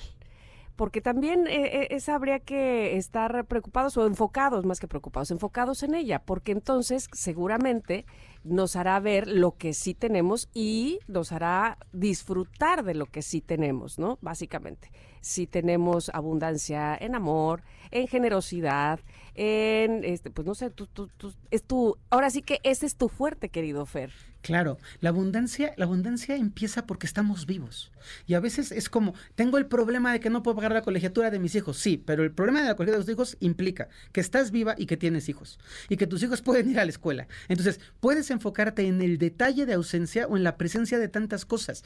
No sé si, si ustedes han experimentado alguna vez esas sensaciones de gozo infinito de la nada, o sea, de solo estoy sentada en mi cama y digo, qué padre vida tengo. ¿Por qué? Pues porque sí, porque estoy viva, porque respiro porque tengo un cuerpo, ese foco hace que nuestra vida nos dé más de lo que nos, de lo que nos centramos. Eso es a lo que yo me refiero con mentalidad abundante. En mis, en mis tiempos de hippie viví en comunidades indígenas de este país y vi a las personas tener dificultad para, para el abasto de comida, o sea, para, estoy hablando para lo básico. Y en ninguna comunidad indígena en nuestro México bonito faltó alguien que ofreciera un plato más de frijoles, una tortilla, un chile y toda la gente de la comunidad comía porque había generosidad. Entonces, yo he estado en lugares que tienen muchísimo dinero y no pueden compartir lo que tienen, y en lugares que no tienen tanto dinero y pueden compartir lo que dan. La vida es mucho más que el tener o el no tener. La vida es el poder ser, vivir, disfrutar y sentirte abundante, como dice la canción, con dinero y sin dinero. Hago siempre lo que quiero, pues esa es la abundancia. Ahora, si veo el paquete de abundancia o de lo que los seres humanos desearíamos eh, pedir o tener de abundancia, me atrevo a decir, en mi muy humilde opinión, que la más importante es salud. Yo creo que sí. ¿No? O sea, sería vida y salud. Porque además la salud te puede llevar a perder la vida. Claro. ¿No? ¿Qué pasa cuando una persona está teniendo un problema de salud grave. Qué, importante es la pregunta y me gusta mucho y, creo que es empático con la gente que lo está pasando mal. Mi, mensaje a la gente que está pasando un tema de salud es, tienes enfermo una muñeca, tienes un tumor en el cuerpo, tienes enferma una parte de tu cuerpo, pero tienes millones de células sanas.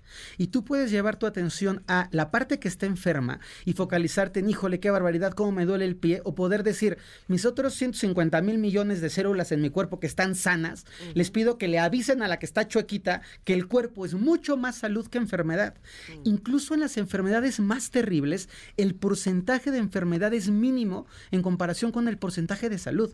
Y es algo oh. muy cañón. O sea, puedes estar, claro, es que tengo un problema en el corazón, sí, pero tu estómago, tu hígado, tus riñones, tus pulmones, tu laringe, tu faringe, tus branquias, este, todo tu ser está sano con esa excepción.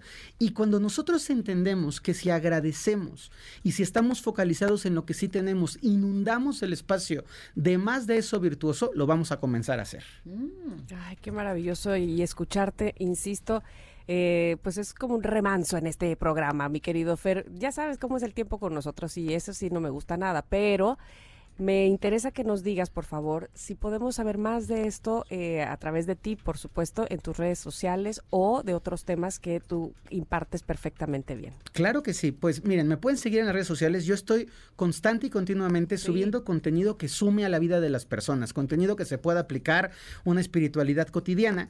Y los invito a que me sigan en la página de YouTube de Fer Broca. Ahí tengo muchos videos, meditaciones, explicaciones sobre la abundancia. Y la verdad que también les quiero invitar a ustedes, por supuesto, puesto en primera fila, pero todo el auditorio también, porque tengo la presentación de mi libro Encuentro el próximo lunes 10 de julio a las 6 de la tarde en el Museo de Arte Popular. Me van a decir, ¿dónde está el Museo de Arte Popular? En Enfrente, enfrente del Metropolitan. Así cruzan al ah. Metropolitan y ahí está y es un evento gratuito en el que me encantaría que pudieran, que pudieran asistir, que pudieran ver. Voy a dar una conferencia y a presentar mi libro con mucho cariño. Que además ya te vi que has estado presentándolo hasta en España. Sí, sí, ¿qué tal? Estás de todos lados. ¿Sabes qué? Pura abundancia, pura abundancia. Eso es. Y abundancia de amigas como ustedes, ya para qué uno quiere más, caray. Te queremos, Fer, con todo nuestro corazón. Y tenerte aquí en cabina fue una de las sorpresas más lindas del día. qué bonito. Gracias por estar aquí. Un abrazo, Fer. Gracias. Bueno, pues nosotros vamos a ir un corte y vamos a regresar. También tenemos, por supuesto, eh, Enneagrama. Vienen nuestras amigas Andrea y Adelaida a hablarnos eh, de Enneagrama. Ya verán ustedes. Vamos a continuar con el tema de la semana pasada. Así es que quédense en el 102.5. Estamos en MBS. Es momento de una pausa. Ingrid y en MBS 102.5.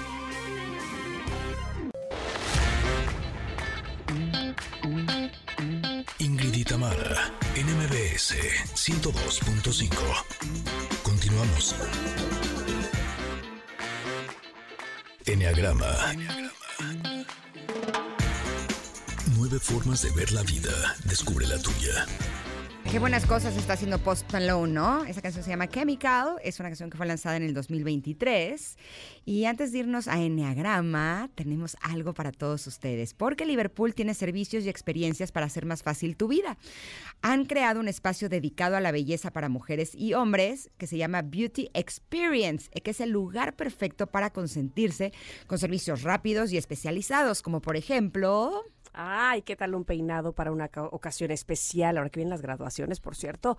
O un nuevo color de uñas o depilación de cejas, entre otros muchos. Así es que adquiere tu tarjeta de lealtad. Entre más servicios tengas, podrás obtener increíbles beneficios.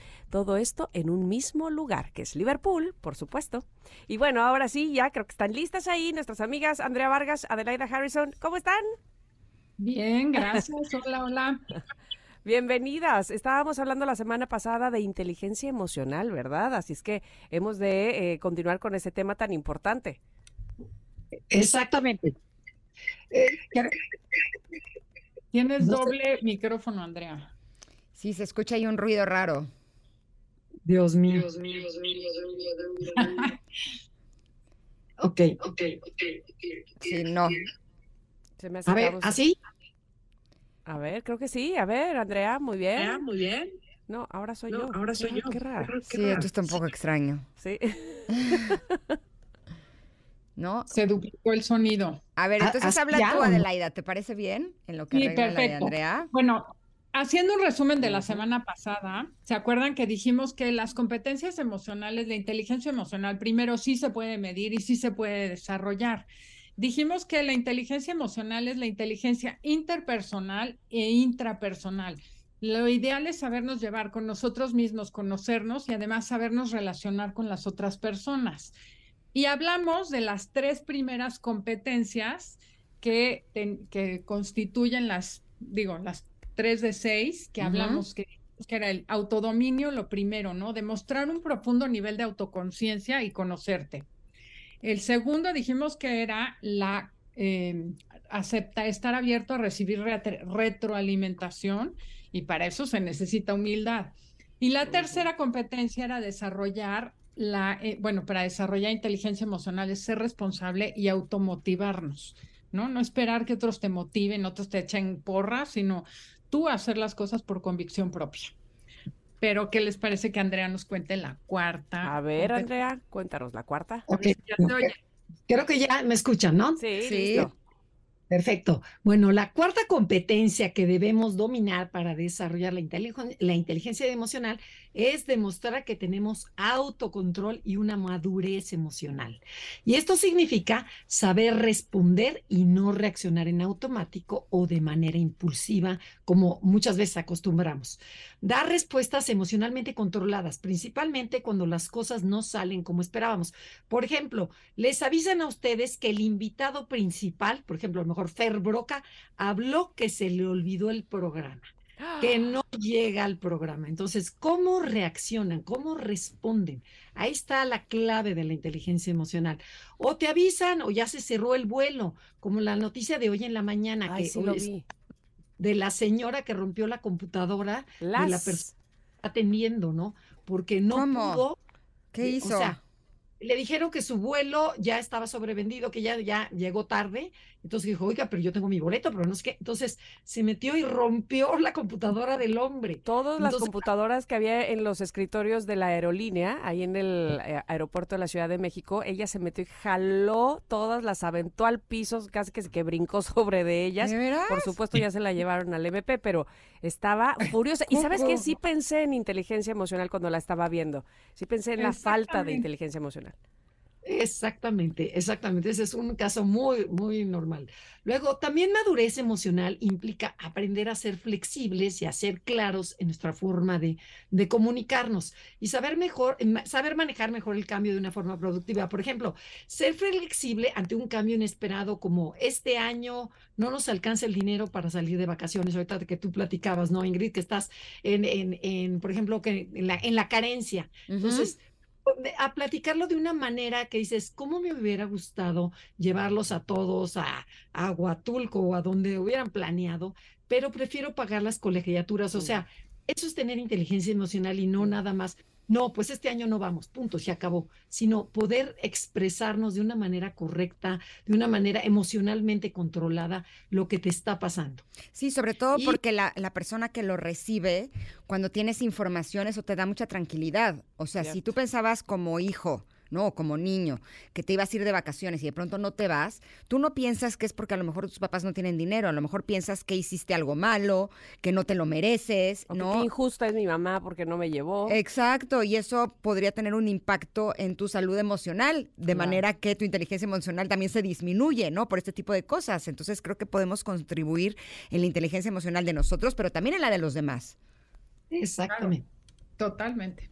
Bueno, eh, nos vamos a la segunda o la quinta, pues, es la, inteligencia de tener integridad alineada a mi visión personal. Se pone cada vez más difícil. Andrea, ya me estás regañando, pero no nos va a dar tiempo. ¿Cuánto tiempo tenemos? este, buena pregunta. porque nos queda poquito. este, tenemos nueve minutos. Ok.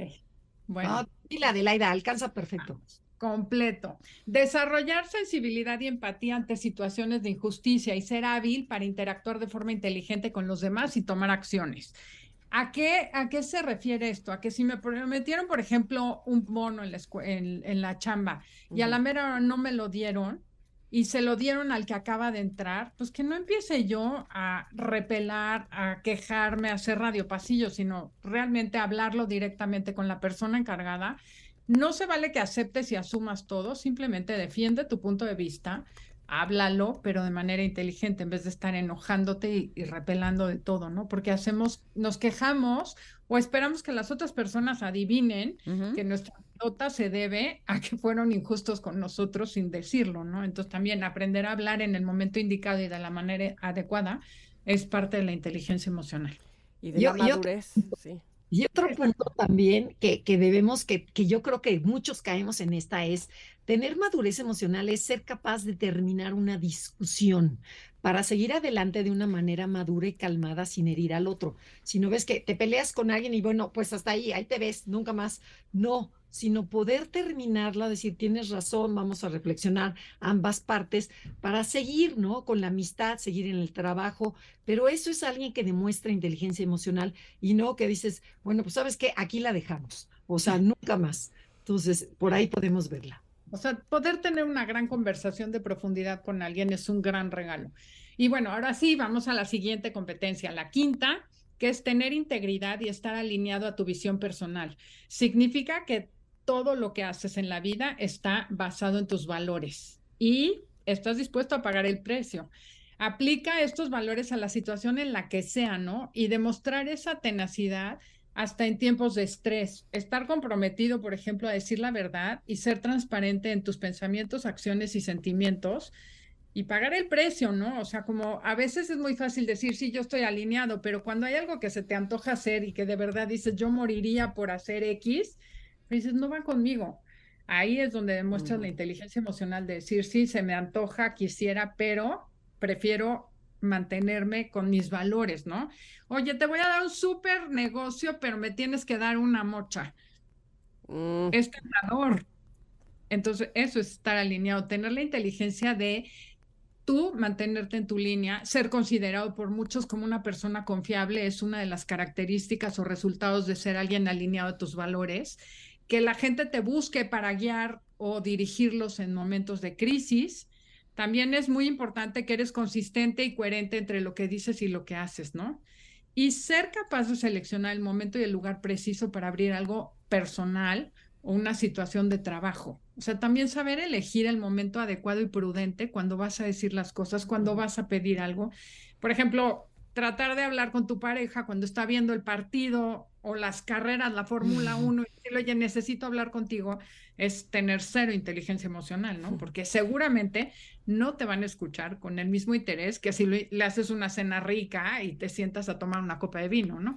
¿Sabes dónde creo, o saben dónde creo yo que se muestra mucho qué tanta inteligencia emocional tenemos? Cuando eh, tenemos como una discusión con un niño y nos ponemos a su nivel, ¿no? Cuando bajamos al nivel del niño dices, bueno, esto no solamente es inmadurez, es que hay cero inteligencia emocional. Y me hace recordar a, había una mamá que se metía al chat de su hijo, donde hablaba con sus amiguitos de, en el juego, en los videojuegos, a decirle, no, a, hablar con los demás niños, no, porque mi hijo hizo esto, no, porque ustedes le hicieron esto otro, o sea, a echar pleito en el chat del niño. y yo decía, ok, a ver, espérenme tantito, ¿quién es la niña aquí entonces, no? Y ahí totalmente la inteligencia emocional y la inmadurez, pues hasta abajo. Aquí nos han dicho nuestros especialistas que cuando platicas con adolescentes tienes que cuidar que en la plática solo sea uno el adolescente, Exacto. que el otro sea el adulto. Y luego lo triste es ver que el adolescente tiene mayor inteligencia emocional que el papá o la mamá. Pero bueno. también, ¿cuántas veces vemos a personas muy inteligentes que son súper capaces, pero que tienen cero inteligencia emocional? O sea, su IQ es altísimo, pero no saben tratar a las personas, no saben decir las cosas, no, no tienen ese momento adecuado para decir cuándo, cuándo y cómo lo la, O explotan, ¿no? Exactamente. Bueno, ¿y todavía tenemos tiempo? Sí, nos, queda, una Vale. Y tenemos la última competencia para desarrollar nuestra, nuestra, inteligencia emocional es estar comprometidos de por vida, pero de verdad de por vida, a crecer y aprender con integridad. O sea, es decir, siempre tratar de mejorar nuestras fortalezas, trabajar en nuestras áreas más débiles y compensarlas con el talento de otras personas cuando sea necesario. Por ejemplo, me viene el caso, el de Xochil Galvez, que hace poquito que le entrevistaron, en donde ella dijo, es que yo no me siento capaz de manejar un país porque muchas áreas del país no las conozco. O sea, tener esta humildad de aceptar que yo no soy buena en todo, pero que me puedo de rodear de gente competente, eso es inteligencia emocional. ¿No? Y también tener inteligencia emocional también es saber compartir nuestro conocimiento y a la vez estar dispuesto a aprender de los demás. O sea, no me quedo el conocimiento para mí, sino que lo comparto porque lo gozo y lo quiero, quiero que tú también sepas de esto. No, y, incluso, perdón, cuando hay una situación que puede ser eh, difícil o incómoda, pues también inteligencia emocional yo diría que es el abrir, ¿no? La percepción de que podemos aprender algo de eso también. Claro. Sabes que sobre todo tomarte el tiempo de reflexionar de las situaciones, de tus experiencias para entenderte mejor a ti y a los demás. Y es bien importante porque muy poca gente lo hace. Y un líder no debe brillar, sino debe colocarse en una posición donde ayude a que los demás brillen. Esa es la clave. Cuando eres un jefe, tú le dices a los demás qué hacer y tú eres el importante. Cuando tú eres un líder, es que haces que los demás hagan su chamba y tú, tu trabajo es darles las herramientas y darles la libertad para que lo hagan. Uf, uf, uf, pues este, se me vino un ejemplo a la cabeza, pero también se me vino el tiempo encima. Oigan, les agradecemos muchísimo eh, que hayamos tocado este tema de la inteligencia emocional y así basado también, pues, eh, en, en la herramienta del enneagrama, que finalmente cada uno, ahora con los ejemplos que decías, este, cada uno con su eneatipo sabe de qué pie cojea y, y, sabe qué, qué cosa hay que fortalecer. De verdad que les agradecemos y nada más díganos, por favor, en dónde más las podemos escuchar el sábado aquí en 102.5 a las 12 del día. Ahí los esperamos. Tenemos muchas sorpresas porque empezamos una serie de comunicación y enneagrama. Oh, exactamente. Este día, ¿no? Ajá, y también en nuestras redes sociales, Enneagrama Conócete, Instagram, Facebook y la que ustedes gusten, o info arroba Enneagrama Conócete para nuevos cursos que empezamos nuevo. Ahora sí que estamos en vacaciones, pero empezamos nuevos cursos en septiembre. Buenísimo. Gracias a las dos. Gracias a ustedes. Un beso. Gracias. Oigan, y es importante que eh, las personas pues veamos la forma de estar bien, ¿no? Por lo tanto, es importantísimo darme prioridad y conocer a fondo mi estado de salud. Esto me permite tomar decisiones acertadas para mi bienestar. Así es, y por eso como mujer no me dejo al último. Elijo cuidar de mi salud con estudios preventivos para detectar cualquier anomalía a tiempo. Contando con profesionales como la Laboratorio Médico Polanco, tú y tu médico pueden evaluar la salud de tu cuerpo mediante una serie de estudios especializados para mujeres que abarcan desde el perfil hormonal completo Q45 para identificar cualquier descompensación en tu tiroides hasta el panel cervicouterino VPH que te ayuda a identificar el estado de tu salud sexual. Además, mujer LMP-Q45 es clave para detectar a tiempo el cáncer cervicouterino o el cáncer de mama. Y como un beneficio adicional de gran valor para las mujeres, la mayoría de estos estudios incluyen una química sanguínea de 45 elementos y eso te permite conocer a profundidad el estado de salud de tu sistema cardiovascular. Tienes el derecho de vivir saludablemente y ser lo más importante en tu vida. No esperes más, revisa tu salud hoy y vive con tranquilidad. ¿Y entonces para qué esperar? Agenda una cita con Laboratorio Médico Polanco y chécate hoy. Visita lmpolanco.com o puedes llamar al 5550 80 19 10. Repito, es 5550 80 19 10. Ya agenda tu cita de una vez para que estés perfectamente bien de salud con Laboratorio Médico Polanco. Vamos a ir a un corte ahora sí y vamos a regresar porque ya se nos fue la segunda hora, vamos a la tercera hora de este Oye, programa. Pero vamos a regresar con el hombre más esperado del momento. Ah, bueno, bueno, bueno, Stevie de TV. O sea, es el rockstar más grande del mundo mundial. Que Ricky Martin, ni que nada. Trae lo suyo en la mano, van a ver, van a ver este lo, eso que están buscando ustedes, sí, ya, ya verán. Aquí regresando, Stevie de TV nos dirá qué premios trae. Quédense aquí en el 102.5. Momento de una pausa. Ingrid y Tamara, en MBS 102.5.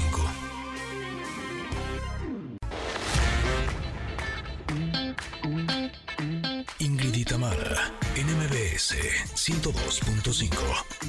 Continuamos. Connectors, en estas dos primeras horas de Ingrid y Tamara en MBS hemos tenido bueno, un programa muy variadito.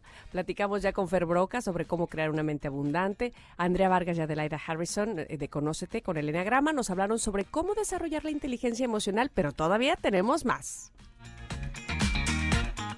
Claro que tenemos más, tenemos un programón, tenemos una hora más, qué maravilla. Bueno, pues también estará con nosotros Pontón y el doctor Salvador Guerrero Chiprés, que nos hablarán sobre la nueva modalidad de estafa vía WhatsApp, que justo a Tam le acaba de caer un mensaje de esos.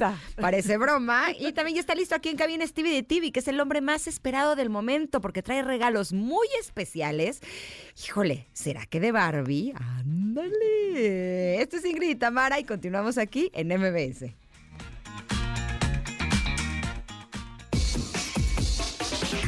Cine y series al estilo de Stevie de TV.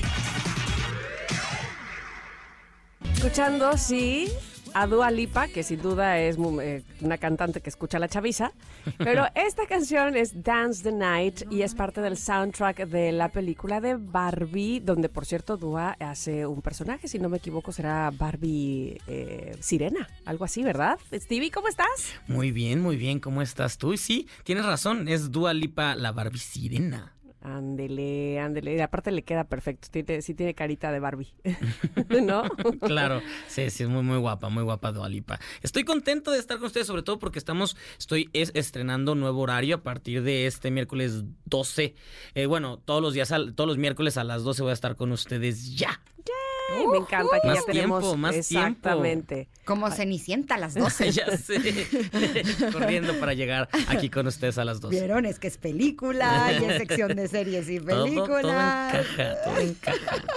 Pues bienvenido, mi querido Stevie. ¿Qué tenemos? Además de que vamos a tener regalazos. Sí, ya todo el mundo está preguntando. ¿Cómo? ¿Cómo le vamos a hacer? Exactamente, pero. Hasta yo estoy preguntando. Pero no vamos a darlos ahorita. Primero escuchen la sección porque, porque está muy emocionante y para que sepan qué ver, porque todavía no se estrena Barbie. Se estrena en unas semanas. Así Exacto. que en lo que esperan, vamos a decirles lo que hay. Y vamos a arrancar con Buena Suerte, Mala Suerte, una película independiente muy, muy, muy pequeña que sorprendió este, este año en el Oscar, en la temporada de los premios, porque sin ruido, sin dinero, logró que la protagonista Andrea Risborough estuviera nominada al Oscar, quitándole lugar a Viola Davis, que Viola Davis iba con todo, se lo quitó. Y esta película nos, nos habla justamente de Leslie, una mujer que gana la lotería, que gana como 190 mil dólares, y, de repente ella dice, yo invito la ronda en este bar, pasan seis años después y pierde todo el dinero porque se convierte en una mujer alcohólica. Bueno, ya tenía, ya tenía problemas con el alcohol, pero el dinero fácil que llegó, así se lo gastó, y ahora después de seis años sin nada de dinero, no, no, no la volteé a ver ni sus amigos, ni su familia, y es una mujer que trata de salir adelante con esta adicción. Es muy interesante. Oye, esa premisa me gusta, porque uno siempre te dice, ay, ¿cómo no me gano la lotería? Ajá. Y luego cuando lo hace, cuando eh, la ganas, ¿qué vas a hacer con eso? yo sí me lo he preguntado, la verdad. Así, y yo, yo creo que a mí sí me gustaría. A todos nos pues gustaría, Pero, pero, ¿qué pasa? Porque ya ves que dicen que existe esta maldición de la lotería, que uno no está preparado para recibir tanto dinero y puede destruir familias o vidas. Y aquí es más o menos la exploración de una mujer que, una mujer de clase baja que empieza justamente a, a vivir lo que es la buena suerte y la mala suerte y tratar de renacer, porque al final, a pesar de que todo el mundo la juzga y todo el mundo la empieza a ver feo y nadie la apoya ya cuando no tiene nada, ella lucha para salir adelante y justo esta actuación fue la que logró que sus compañeras actrices, o sea, imagínate que Kate Winslet un día en redes sociales diga, acabo de ver la mejor actuación del año y fue de esta película y luego Gwyneth Paltrow, ya la vi y es fantástica. Kate Blanchett, que estaba, estaba contar, dijo, wow, esta es la actuación. Y entre actrices tuiteando y moviendo en las redes sociales, hicieron que ella estuviera nominada al Oscar, algo que nunca había sucedido. Tanto así que hasta la academia dijo, voy a examinar esto porque está muy raro, nunca había pasado y tal vez, tal vez, vamos a ver y si rompieron una regla podríamos quitarle la nominación y todo Hollywood dijo, no, no se puede hacer. Y vieron que no se había roto ninguna regla, que en efecto Luis hicieron promoción y así terminó ella nominada. Así que una película que costó, imagínate, un millón de dólares costó en hacerse esta película. Tan poquito es bien. ¿De dónde? ¿De es mucho dinero. Es, eh, eh, es, es, es, este, Estados Unidos, ah. se hizo en California, pero un millón para una película es nada, porque es, pues, es, una cantidad muy. El cine es caro. Y, o sea, para, para, por ejemplo, para Viola Davis, para hacerle campaña, solo campaña para nominarla por A Woman a King, gastaron 20 millones, solo en campaña. Y aquí esta película costó un millón. Y entonces fue como que sucedió. Pero bueno, la cuestión aquí es que platiqué con el director, platiqué justamente con el director de esta película, que, que pues e, él viene de, series, este es su debut en cine, él ha hecho Better Call Saul o 13 Reasons Why, ha trabajado en muchas series y ahora él justamente, Michael Morris, eh, pues le pregunté, yo conozco lo que sucedió en el efecto de, de esta película, pero cuéntame tú que lo viviste, que eres el director, ¿cómo fue todo este suceso? ¿Cómo lo viste? Y aquí nos cuenta cómo fue ver, que una película sin nada llegó tan lejos. Pero ¿qué crees que todavía no la tenemos? Ah, todavía no la tenemos. Ah, esta no, no la todavía no la tenemos. Es que, es que está llegando así, recién ah. salidita del horno ya ah. sabes, la traducción y esas cosas. Exacto, están, exacto. Están haciendo su trabajo. Entonces, ¿qué te parece si nos vamos un corte ah, y regresamos con esta entrevista, con las demás recomendaciones, con los regalos, con el Stevie de TV Award y con el tomatazo? Todo eso, todo eso. Bueno, pues quédense, quédense aquí, porque después del corte, ahí está Stevie de TV, aquí en MBS. Volvemos. Es momento de una pausa. Ingrid y en MBS 102.5.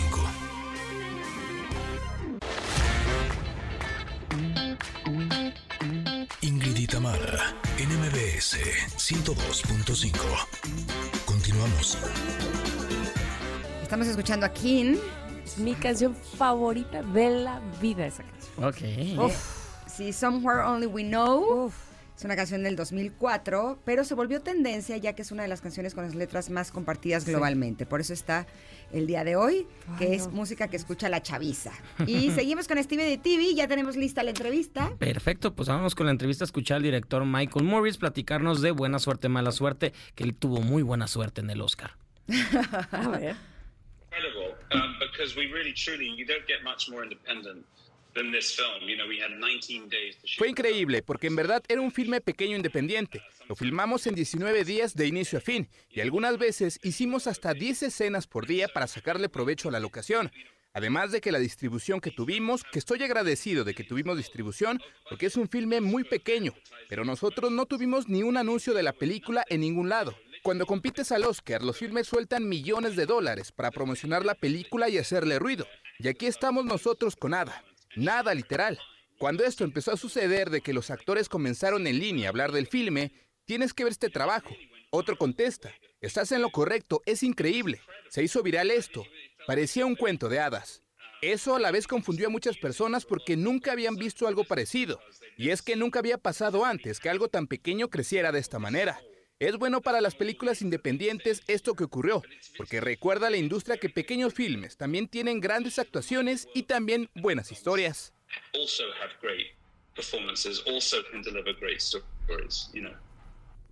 Qué impresión, yo no sabía eso, que las las eh, las empresas filmográficas tenían que invertir mucho dinero para que entonces tenga un buen lugar en, los premios Oscar. Sí, porque luego los que votan tienen como mala memoria y no saben, o sea, crees que es, gente experimentada que sabe, pero realmente no saben y necesitan que les recuerden y por eso gastan en espectaculares, en anuncios y en todos lados para que pues se acuerden y digan, ay, esta película debería de estar nominada o ser ganadora. Así que así funciona un poco el medio y aquí le dieron la vuelta. Esta película de buena suerte, mala suerte ya la pueden encontrar en cartelera. Perfecto, me encanta, me encanta cuando, eh, no sé, este sentimiento de Cenicienta, ¿no? De que no creían en ella y de que así de poquito subió y se hizo grandísima y todo el mundo la aplaudió, eso me fascina. Bueno, ¿qué seguimos? ¿Qué, seguimos? Eh, ¿qué, entienden ustedes cuando escuchan chaborruco? ¿Qué, ¿Qué es lo que ustedes entienden? Eh, pues como que nos está describiendo a nosotros. sí pues ya, este, digamos que personas entradas en madurez, pero que seguimos sabiendo cuál es la música que escucha la chaviza. Ándale.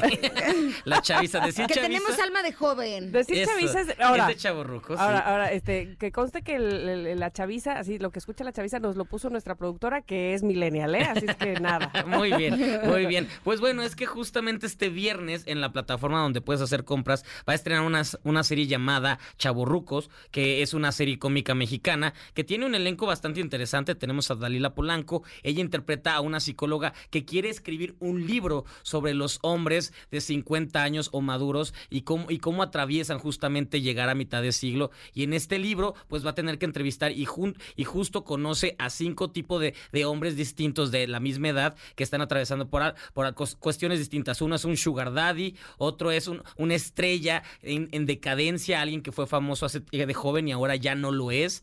Ahí tenemos al rico ruco que, que se la pasa comprando y comprándose la ropa más, más de moda, pero se ve ridículo. Y es así como conocemos esta historia. Es bastante chistosa. Yo cuando leí y vi el nombre de Freddy Ortega de los Mascabrothers dije, ay, no sé si quiero entrarle a esto, pero descubrí que es una historia bastante inteligente, bastante divertida y, que tiene, y que tiene muy buen ritmo. Así que si quieren conocer más sobre esta historia y sobre cómo esta psicóloga pues tiene que experimentar y conocer la vida para escribir sobre chavorrucos, ahí tienen esta opción. Y justo platiqué con, con ellos, con, con este Julio Bracho, con Freddy Ortega, con Juan Soler y con Dalila Polanco, y esto es lo que les pregunté.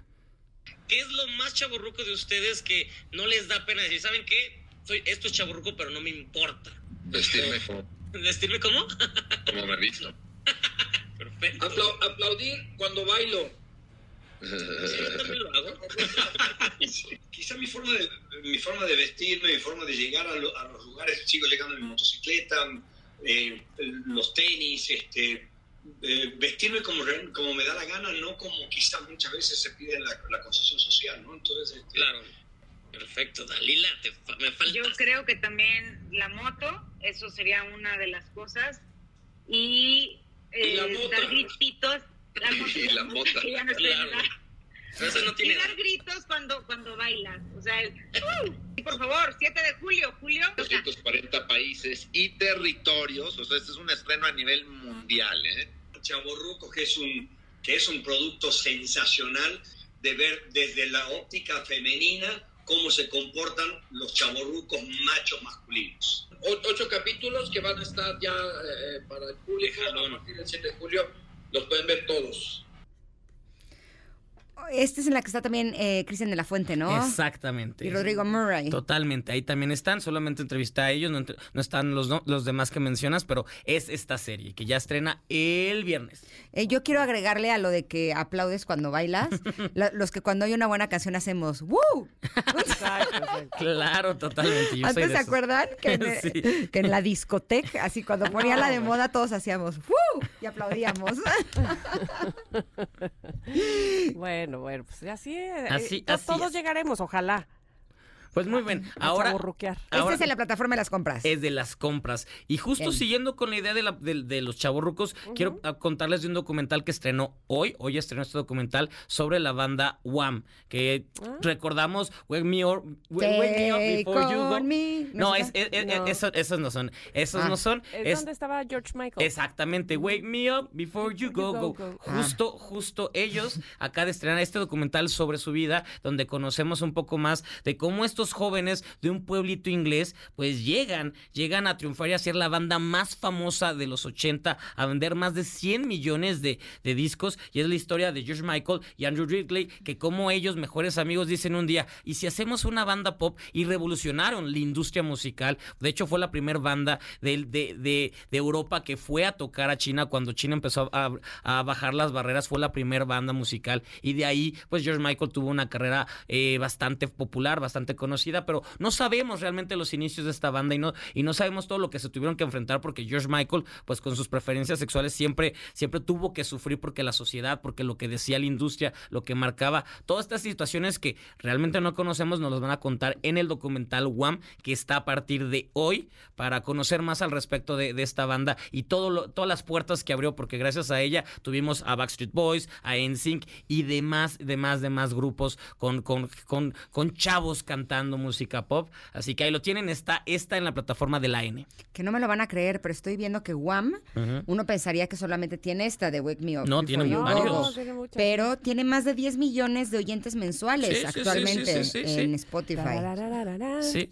En Navidad, pues de hecho ellos tienen una, una, canción navideña que cada año también suena, así que... Esa es la de Faith, pero es que según yo eso pertenecía igual que la de Freedom a, mm, George Michael. A George Michael, no ah, era parte de Wham. Era parte de Wham, pensé que era parte de Wham. Este Faith, pues según yo no. La que tiene más reproducciones, que tiene más de un billón, es una que se llama Last Christmas. Es que, es la Navidad. Christmas, I give you my heart.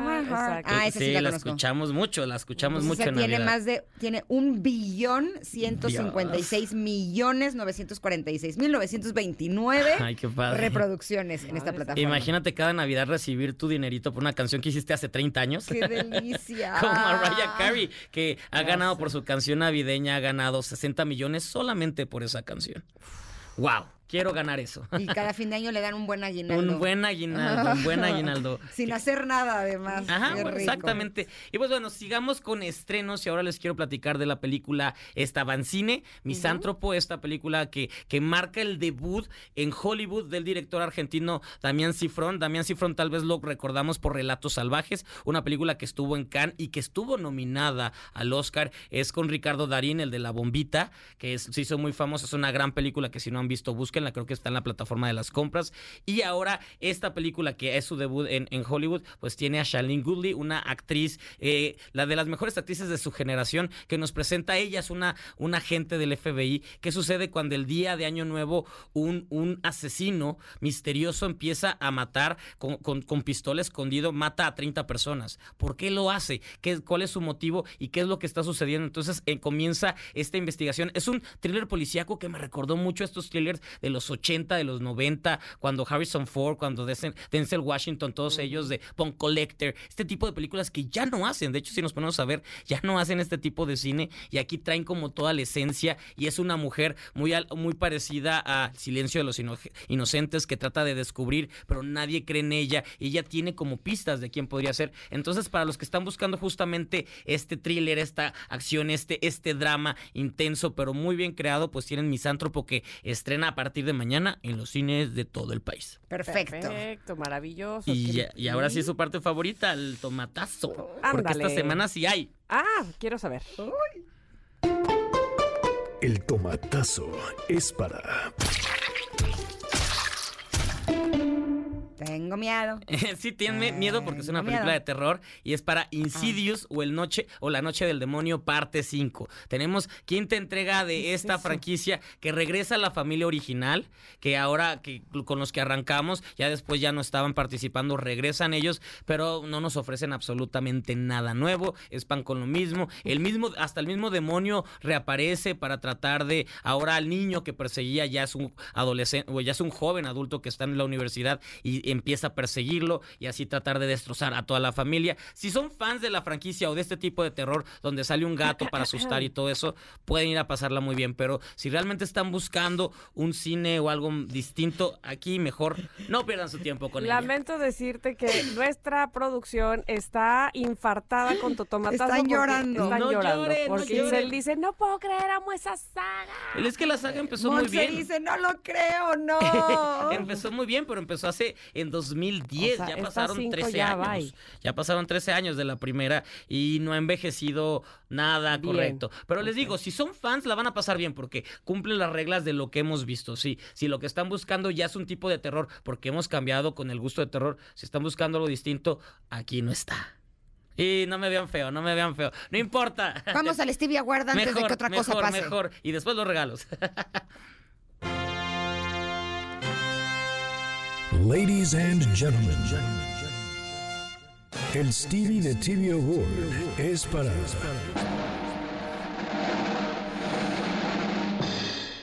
Es para Carmen, una película que estrena a partir de mañana en los cines de todo el país. Carmen, adaptación de la ópera de 1800 tal tal, ah. que, que, adaptan y que la, la, la, historia original se desarrollaba en Sevilla, pero aquí supieron adaptarla y llevarla a la frontera entre México y Estados Unidos, donde Carmen es una mujer que tiene que escapar de México porque le están persiguiendo los narcos y al llegar, al oh. cruzar la frontera, que, que no es bien recibida, solamente un policía se compadece y empiezan a ser perseguidos, empiezan a oír y aquí empieza este drama. Porque es lo interesante de esta película, el director, que es su ópera, ópera prima, él es un bailarín experimentado en ballet y aquí decidió meterse, se llama este Benjamin Millepied, que aparte, bueno, aparte es el esposo de Natalie Es lo que te iba a decir, no es, el esposo de Natalie sí, que se conocieron justamente Black mm. Swan y ahí se enamoraron y de ahí ya tienen dos hijos y, este es su debut cinematográfico, pero es impresionante cómo él conoce el movimiento corporal y los bailes y entonces estamos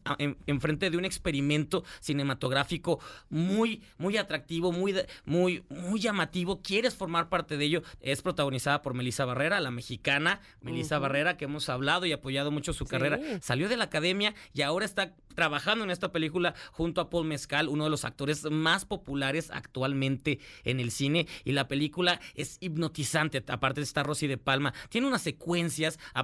para empezar, Melissa Barrera es su mejor trabajo. Y ella se ¿Lo hace bien? Es su mejor trabajo, sí, su mejor trabajo. Sí, pero el decir su mejor trabajo. Es porque es lo mejor que ha hecho hasta ahorita. Sí, pero lo hace muy bien. Sí, lo hace muy bien. Lo hace muy bien. A eso, a eso me refiero. Porque también aquí has dicho es su mejor trabajo de personas que lo han hecho muy mal siempre. Eh, y, de repente hacen algo. lo hace mejor. Como, como Aaron Díaz. O sea, hablé, dije eso. Exacto, era de él.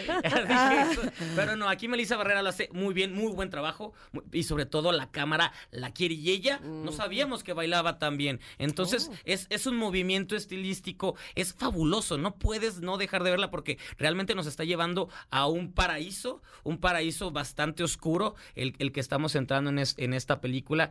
Y algo que. Canta también preciosa. canta preciosa y llega a cantar. Y justamente otra de las cosas que quería decir es que Julieta Venegas ayudó al soundtrack de esta película. Así que tenemos para todos sabores y colores una, una, una opción distinta, original, muy hermosa, muy llamativa, también muy oscura, pero, pero que tiene su, su corazoncito. Y sobre todo, si este es el debut de este Benjamin, ya quiero ver lo que sigue porque viene con todo. Se, se ve que es un, un director nato y que tiene mucho, mucho lenguaje cinematográfico, así que hay que estar al pendiente de él. Ahora, aquí hay un punto. Si tienes en casa a Natalie Portman, pero decides que tu película te la va a hacer Melissa Barrera, o sea, me cae que el estándar está alto. Exacto, exacto. Y, tal vez en la siguiente o la próxima película ya la dirige a ella. Igual en esta dijo, déjame a mí hacer mis cosas, tú puedes trabajar donde tú quieras. veamos, pero imagínate una película dirigida por él. Yo creo que va a ser algo fabuloso. Busquen el tráiler, solo con que vean el tráiler van a ver lo, lo, lo, emocionante que es esta película por los bailes, por los movimientos. Él sabe darle, darle, darle seguimiento y eso es algo que no todos los directores, muchos directores con muchas películas no entienden este lenguaje como él. Así que esta es mi recomendación. Y ahora sí, se llama Carmen, en cines a partir de mañana. Y pues, ¿qué es lo que qué, iba a dar? Iba a dar algo, ¿no? Ah, eh, ¿Algo más acaso? Este, ¿Será que...? Ah, sí, Barbie. Barbie, esta pequeña película que nadie conoce. Vamos a dar regalos porque mañana, mañana jueves, en, en una famosa plaza va a estar Ryan Gosling, Margot Robbie y América Ferrera van a estar presentando esta película. Yo les voy a regalar pases para el fan event donde van a poder estar en la alfombra roja y también ver, escuchen, van a ver 26 minutos de la película, no toda la película completa porque esa la tienen cuidada. Esa Pero la van a ver a ella. Pero la van a ver a ella. Oye, la, vi llegando a la alfombra roja de Corea, qué hermosa. Sí, porque aparte, aparte está copiando los outfits más, más icónicos, de, la, de, Barbie. Entonces, van a verla a ella. De hecho, ella es la que va a presentarlos los, 26 minutos del oh, pietaje. Y si lo quieren, si quieren los boletos, yo sé que todo el mundo los quiere, yo sé que llevan esperando, perdón por hacerlos, pero pues así sucede. Y si quieren, es, tienen que mandarnos, todos digan ahora sus redes sociales, tienen que mandarnos a redes sociales. Ingrid, ¿cuál es la tuya? La mía, de, Twitter o de Instagram? De Twitter. La mía es arroba Ingrid Coronado. Tamara, ¿cuál es la tuya? Tamara Vargasov. Arroba de TV y también a la cuenta de Ingrid, que es Ingrid Tamara. Eh, MBS. MBS, exactamente. Ahí tienen que mandarnos una foto en la que demuestren que son el fan o la fan más grande de Barbie. Ustedes saben cómo, si tienen todos sus muñecos o si tienen, eh, si tienen disfraces o si tienen pósters. Si tienen fotos de cuando eran niñas y cargando a sus Barbies, estaría increíble. Ándale, porque, porque aquí al rato, aquí vamos a decidir quién se lleva estos pases, que ya no hay ninguno. somos los últimos que estamos dando estos pases, así que si quieren ir al Fan y conocer a estas estrellas de Hollywood, ahí lo tienen. O, no sé, se disfrazan de Barbie, este, ahí que vuela la imaginación para que demuestren por qué son tan fanáticos de Barbie. Exactamente, otra vez sus redes sociales para que sepan a dónde mandarlas, Ingrid. Arroba Ingrid Coronado en Twitter arroba Tamara Vargas Off y el programa es arroba Ingrid Tamara MBS y por supuesto la tuya, Stevie. Arroba Stevie TV y ya, así de sencillo, no es tan difícil, no es tan difícil. Sí se puede, sí se puede, yo quiero que vayan. Vamos, vamos, vamos. Stevie, qué gusto que hayas estado con nosotros y sobre todo me encanta que consientas a nuestros connectors. sí, es la, la próxima semana hay más regalos, pero no les voy a decir, luego van a ver, porque ya decidí que voy a traer muchos regalos cada semana. Sí, me parece maravilloso. Oye, yo podría decir que soy la más fan porque ayer me pinté, me, sí, me puse esmalte me lo ofrecieron así, rosa Barbie. Muy bien. Esmalte rosa Barbie, o sea, ya hay un rosa Barbie, eso es lo bonito. Pues manda tu foto y puedes ganar. Igual me lo gano. Oigan, gracias, gracias Steve. Gracias, hasta luego y pues el próximo miércoles 12, a las 12 estaré con ustedes. Gracias Steve, un placer tenerte con nosotros. Mm. Oigan, y tenemos más invitaciones para ustedes porque Elvis vuelve a la vida. Héctor Ortiz presenta gran temporada de dos shows en una misma noche, todos los jueves de julio, la mejor personificación en América de Elvis Presley. Inicia el jueves 6 de julio a las 9 de la noche en el Foro Puebla, en la colonia Roma, en la Ciudad de México. Es decir, el día de mañana ya inicia. Y los boletos están disponibles en Ticketmaster para que no te pierdas este gran show. Vamos a ir a un corte y vamos a regresar que tenemos más para ustedes. Sí, aquí en Ingrid y Tamara, en MBS. Volvemos con nuestra sección de tecnología. Venga. Es momento de una pausa. Ingrid y Tamara en MBS 102.5.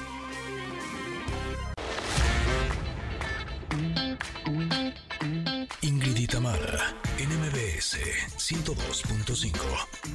Continuamos. Continuamos. Pontón.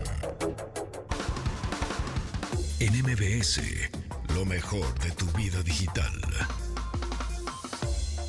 Bueno, bueno, bueno, está con nosotros Pontón y su canción. ¿Qué tal es? lo que oye la chaviza, esta chica que se llama K-Fly, la canción se llama Raw Raw, R-A-W, R-A-W.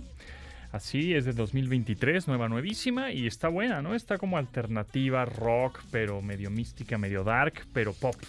Sí, pero dance también. Pero un poco dance, ajá, está padre, sí. Es una chica de 38 años, ya lleva eh, desde el 2014, está sacando ahí este música, o sea, tiene nueve años, ¿no? 10 años sacando música y este es de lo nuevo, nuevísimo que tiene esta chica que se llama K-Fly. Su verdadero nombre es Christine Meredith Flaherty. Pero su nickname, o mejor conocido artísticamente como K, como de K, K, K-Fly, K-Fly. Ok, K-Fly. Bueno, pues mira, ya la apuntamos aquí para conocerla más a fondo después. Porque uno de los, bueno, de los, este, como socios compositores de esta chica es Mike Shinoda. Mike Shinoda fue cofundador de la, de la banda esta Linkin Park. Ah. Entonces por eso se oye medio rocker un poquito, ¿no? Sí. Entonces, bueno, pues ahí está Mike Shinoda metido, metido sus manos en este, Muy buena en este banda, De hecho. Sí, Linkin Park.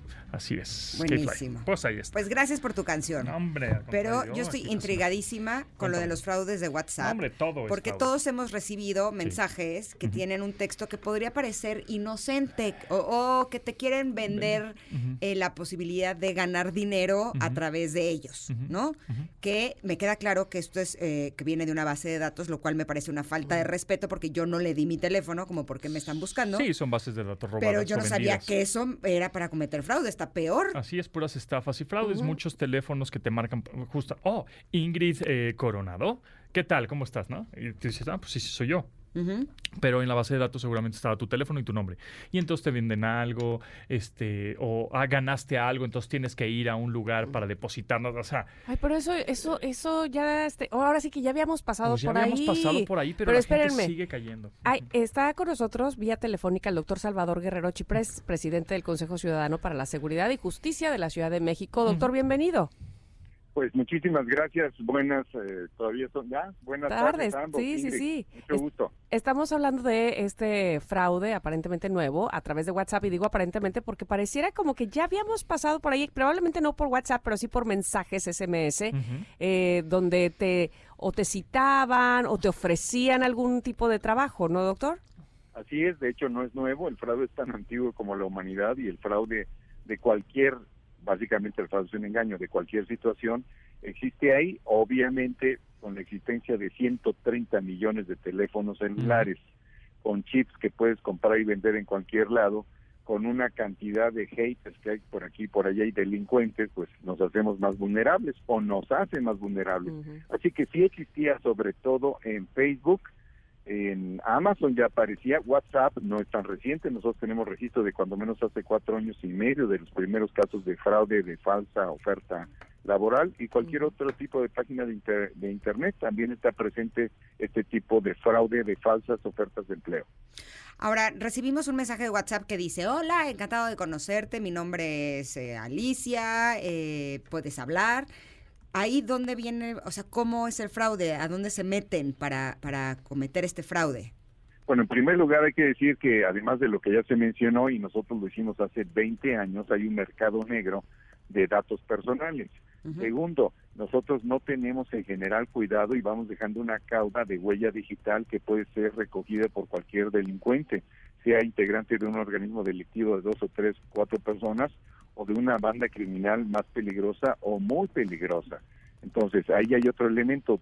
Y también es cierto que existen intercambios entre empresas formales de bases de datos.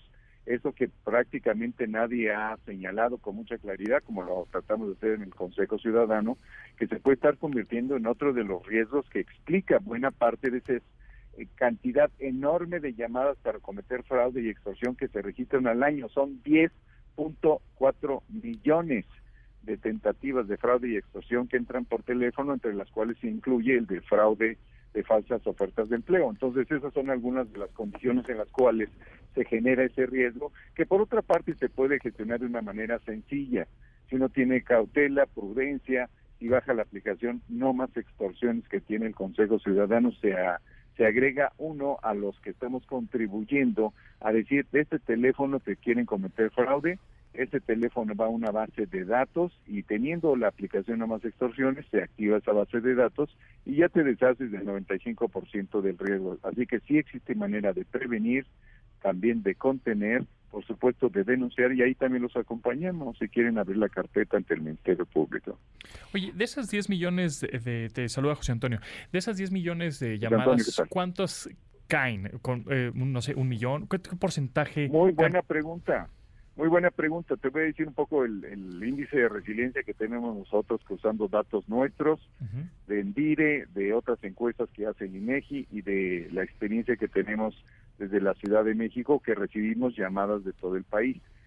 Podemos decir que prácticamente el 93% de esas 10.4 millones fracasa. Okay. En otras palabras, sí tiene un éxito delincuencial, y lo pongo entre comillas, casi un millón de esas tentativas en todo el país cada año. Así que también hay que decir que hay una diferencia entre la resiliencia de la Ciudad de México y el promedio nacional. En la Ciudad de México fracasa el 96% de la tentativa de fraude o de extorsión que se presenta vía telefónica.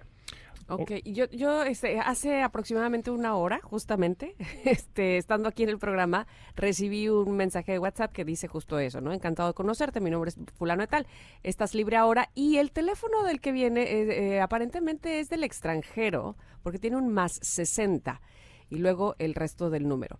Eh, y tengo aquí en las opciones del WhatsApp un reportar, bloquear o un OK. ¿Qué es lo que inmediatamente después de recibir este mensaje se debe hacer? En este caso es bloquear, pero a propósito de tu caso específico, yo te sugiero bajar la aplicación y que me pases ese número de celular, ahorita mismo me lo pasas. También hay que decir que ha surgido, pues, eh, hay que, ni modo, hay que hablar de estos temas, ¿verdad? Pero en Estados Unidos desde hace dos meses existen aplicaciones que pueden clonar el teléfono y pueden reproducir el nombre y también hay desde la inteligencia artificial que apareció allá primero que en otros países, pues ya hay reportes de voces que suenan idénticas a las personas que supuestamente podrían llamar, o sea, personas verdaderas, y ahí se trata de cometer también el fraude o la extorsión. Así que no, no estamos muy lejos de que en cualquier momento eso que ya ocurre ya fue denunciado en Estados Unidos comience a pasar en toda América Latina. ¿Nos puedes repetir cuál es la app? Es la aplicación No Signo de Más Extorsiones. Ahí comento que tenemos ya 270 mil números de teléfono celular desde donde se intenta el fraude, la extorsión, dicen que son de cárteles, eh, te amenazan con cualquier tipo de, de situación para arruinar tu reputación y entrar a una práctica extorsiva, te inventan un delito, te acusan de cosas falsas para amenazarte de infidelidad, etcétera, etcétera, etcétera, etcétera. Pues lo, como lo hemos dicho en varias ocasiones, ¿no? Algo que es demasiado bueno para ser verdad, o que si ganaste algo, o que te hablan de un banco que realmente no eres cliente, pues lo primero que hay que hacer es colgar, ¿no? Ya después igual y este vemos los, em, eh, la denuncia, etcétera. Digo, bueno, es igual si ya caíste en el fraude, pero lo primero es colgar y ya colgar, verificar, reportar con el consejo o de plano denunciar ante la Fiscalía General de Justicia y los acompañamos. Pero fíjate, José Antonio, ahorita que lo dices, se me ocurre pensar esta frase alternativa también. Si es algo demasiado bueno, pues es fraude, pero si es algo demasiado malo, es extorsión, porque puede ser la invención de una situación de emergencia, un secuestro o situaciones combinadas. Por ejemplo, hay una noticia por ahí, ustedes me dicen cuál es, pero que se publicó hace 72 horas, donde se dice que hubo un intento de, extorsión contra una persona y en realidad una persona importante, en realidad eh, o relevante para diversos contextos. Entonces, en realidad de lo que se trata es de un fraude, de un engaño, de una situación que llamamos nosotros fraude patrona o fraude del sobre amarillo, que consiste en inventar una situación de urgencia, es decir, una situación grave que produzca una situación de vulnerabilidad, una inquietud que genere inclusive un depósito en una tienda de conveniencia que puede ser de hasta 90 mil pesos.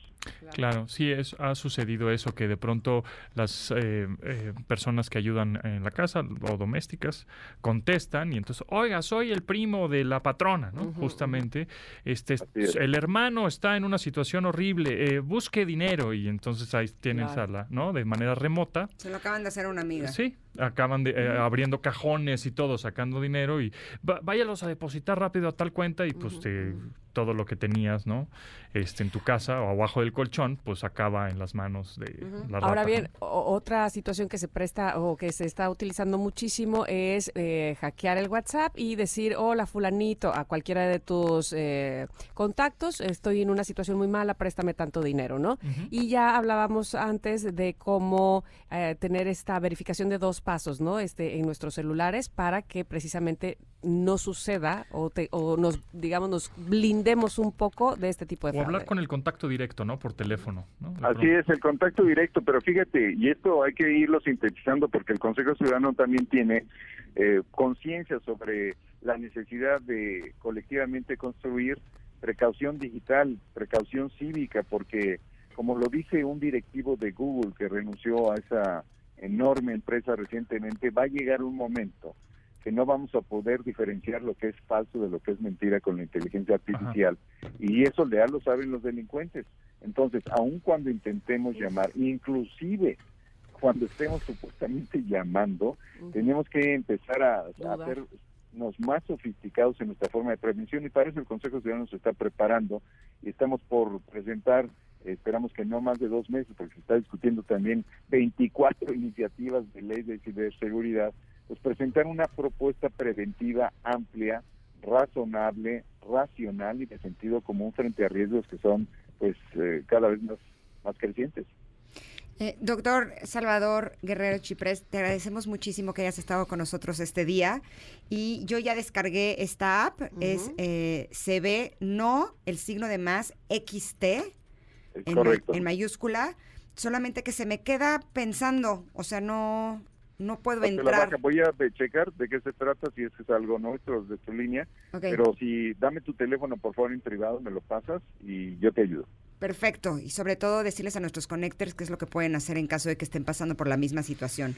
Muchísimas gracias. Eh, así está pasando. Ah, gracias a ustedes. Buenas tardes. Hasta luego. Gracias. Pues lo que hemos dicho en varias ocasiones, ¿no? La inteligencia artificial lo único que está haciendo es, no se sientan amenazados por la inteligencia artificial, lo, que está haciendo la inteligencia artificial hacia el humano es retarnos a pensar más, a ser más analíticos, a tener mejor sentido común, a tener más eh, feeling, ¿no? Más sentimientos, más humanidad, justamente para no caer en fraudes ¿no? y utilizarlo también inteligencia artificial como herramienta ¿no? que nos ayuda a nosotros humanos. Entonces realmente lo que está haciendo es retarnos a pensar mejor, que el software. ¿Qué es lo, que, lo único que no puede hacer la inteligencia artificial? Pues es tener ese, ese criterio, ese sentido común, ese feeling, este, y ya las cosas, las máquinas, pues que hagan la chamba talachera que tengan que, tengan que hacer. Pero recuerden, demasiado bueno o demasiado malo para ser verdad, no le crean, cuelguen y ya. Perfecto. Ay, Pontón, siempre un gusto tenerte con nosotras en el programa. Te encontramos en tus redes sociales. Arroba Japontón, estoy ahí en Twitter, en Instagram, en YouTube y por supuesto aquí con ustedes lunes y miércoles. Eh, gracias y gracias por tu rola, ¿eh? A ti. Vamos a ir un corte para regresar ya con el último bocadito de este programa aquí en MBS. Volvemos. Es momento de una pausa. Ingrid y en MBS 102.5.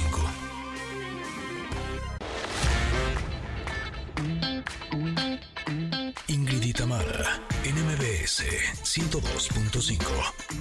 Continuamos. Ya tenemos al ganador. ¡Uy, qué emoción! Al ganador de este pase doble para que vayan a disfrutar de Vaselina. Nos estuvieron mandando muchísimas historias de amor de verano que estuvieron realmente maravillosas, las disfrutamos muchísimo, así es que gracias por toda su participación, pero ya tenemos a un ganador. Creemos que quien se lo merece y porque además su historia es muy, muy linda. De hecho, la vamos a publicar en, nuestras redes para que ustedes la puedan ver. El ganador es... Eh, Gabriel Gutiérrez. Gabriel Gutiérrez va a estar ahí viendo antes que nadie. Vaselina, me encanta. Muchas, muchas, muchas felicidades, Gabriel. Ahí estaremos publicando, por supuesto, tu historia de amor de verano. Oigan, ¿y quieren, eh, quieres que tu restaurante sea amado por todos? Sí, todos queremos, evidentemente, cuando tenemos un restaurante que vaya que vaya mucha gente. Bueno, el sabor no lo es todo. Y en Hero Guest lo entendemos. Si eres dueño o gerente de un restaurante y deseas mejorar el servicio y las ventas, esto es para ti. Hero Guest, la startup mexicana de capacitación digital, está ofreciendo 20 becas con valor mayor a 20 mil pesos en capacitación y consulta ¿Qué tal? Buenísimo. Aprende a reducir la rotación, capacitar a tus empleados y, en resumen, hacer un restaurante con servicio top. Para aplicar, visita enseñayvende.com y te pregunto, ¿eres afiliado de la Canirac? Bueno, pues obtén puntos extras en tu aplicación. No olvides, quien no enseña no vende. Deja que Hero Guest te enseñe a generar las mejores ventas. Aplica y gana tu beca en enseñayvende.com. Y nosotros ya nos vamos. Se quedan en compañía de Manuel López San Martín con la información más relevante del día, pero los esperamos mañana en punto de las 10 de la mañana hasta la 1 de la tarde. Que tengan muy bonita tarde. Gracias a todos. Bye. Bye, bye. Gracias por acompañarnos. Aquí te esperamos en la siguiente emisión de Ingrid y Tamara en MBS. Cuídate y sé feliz.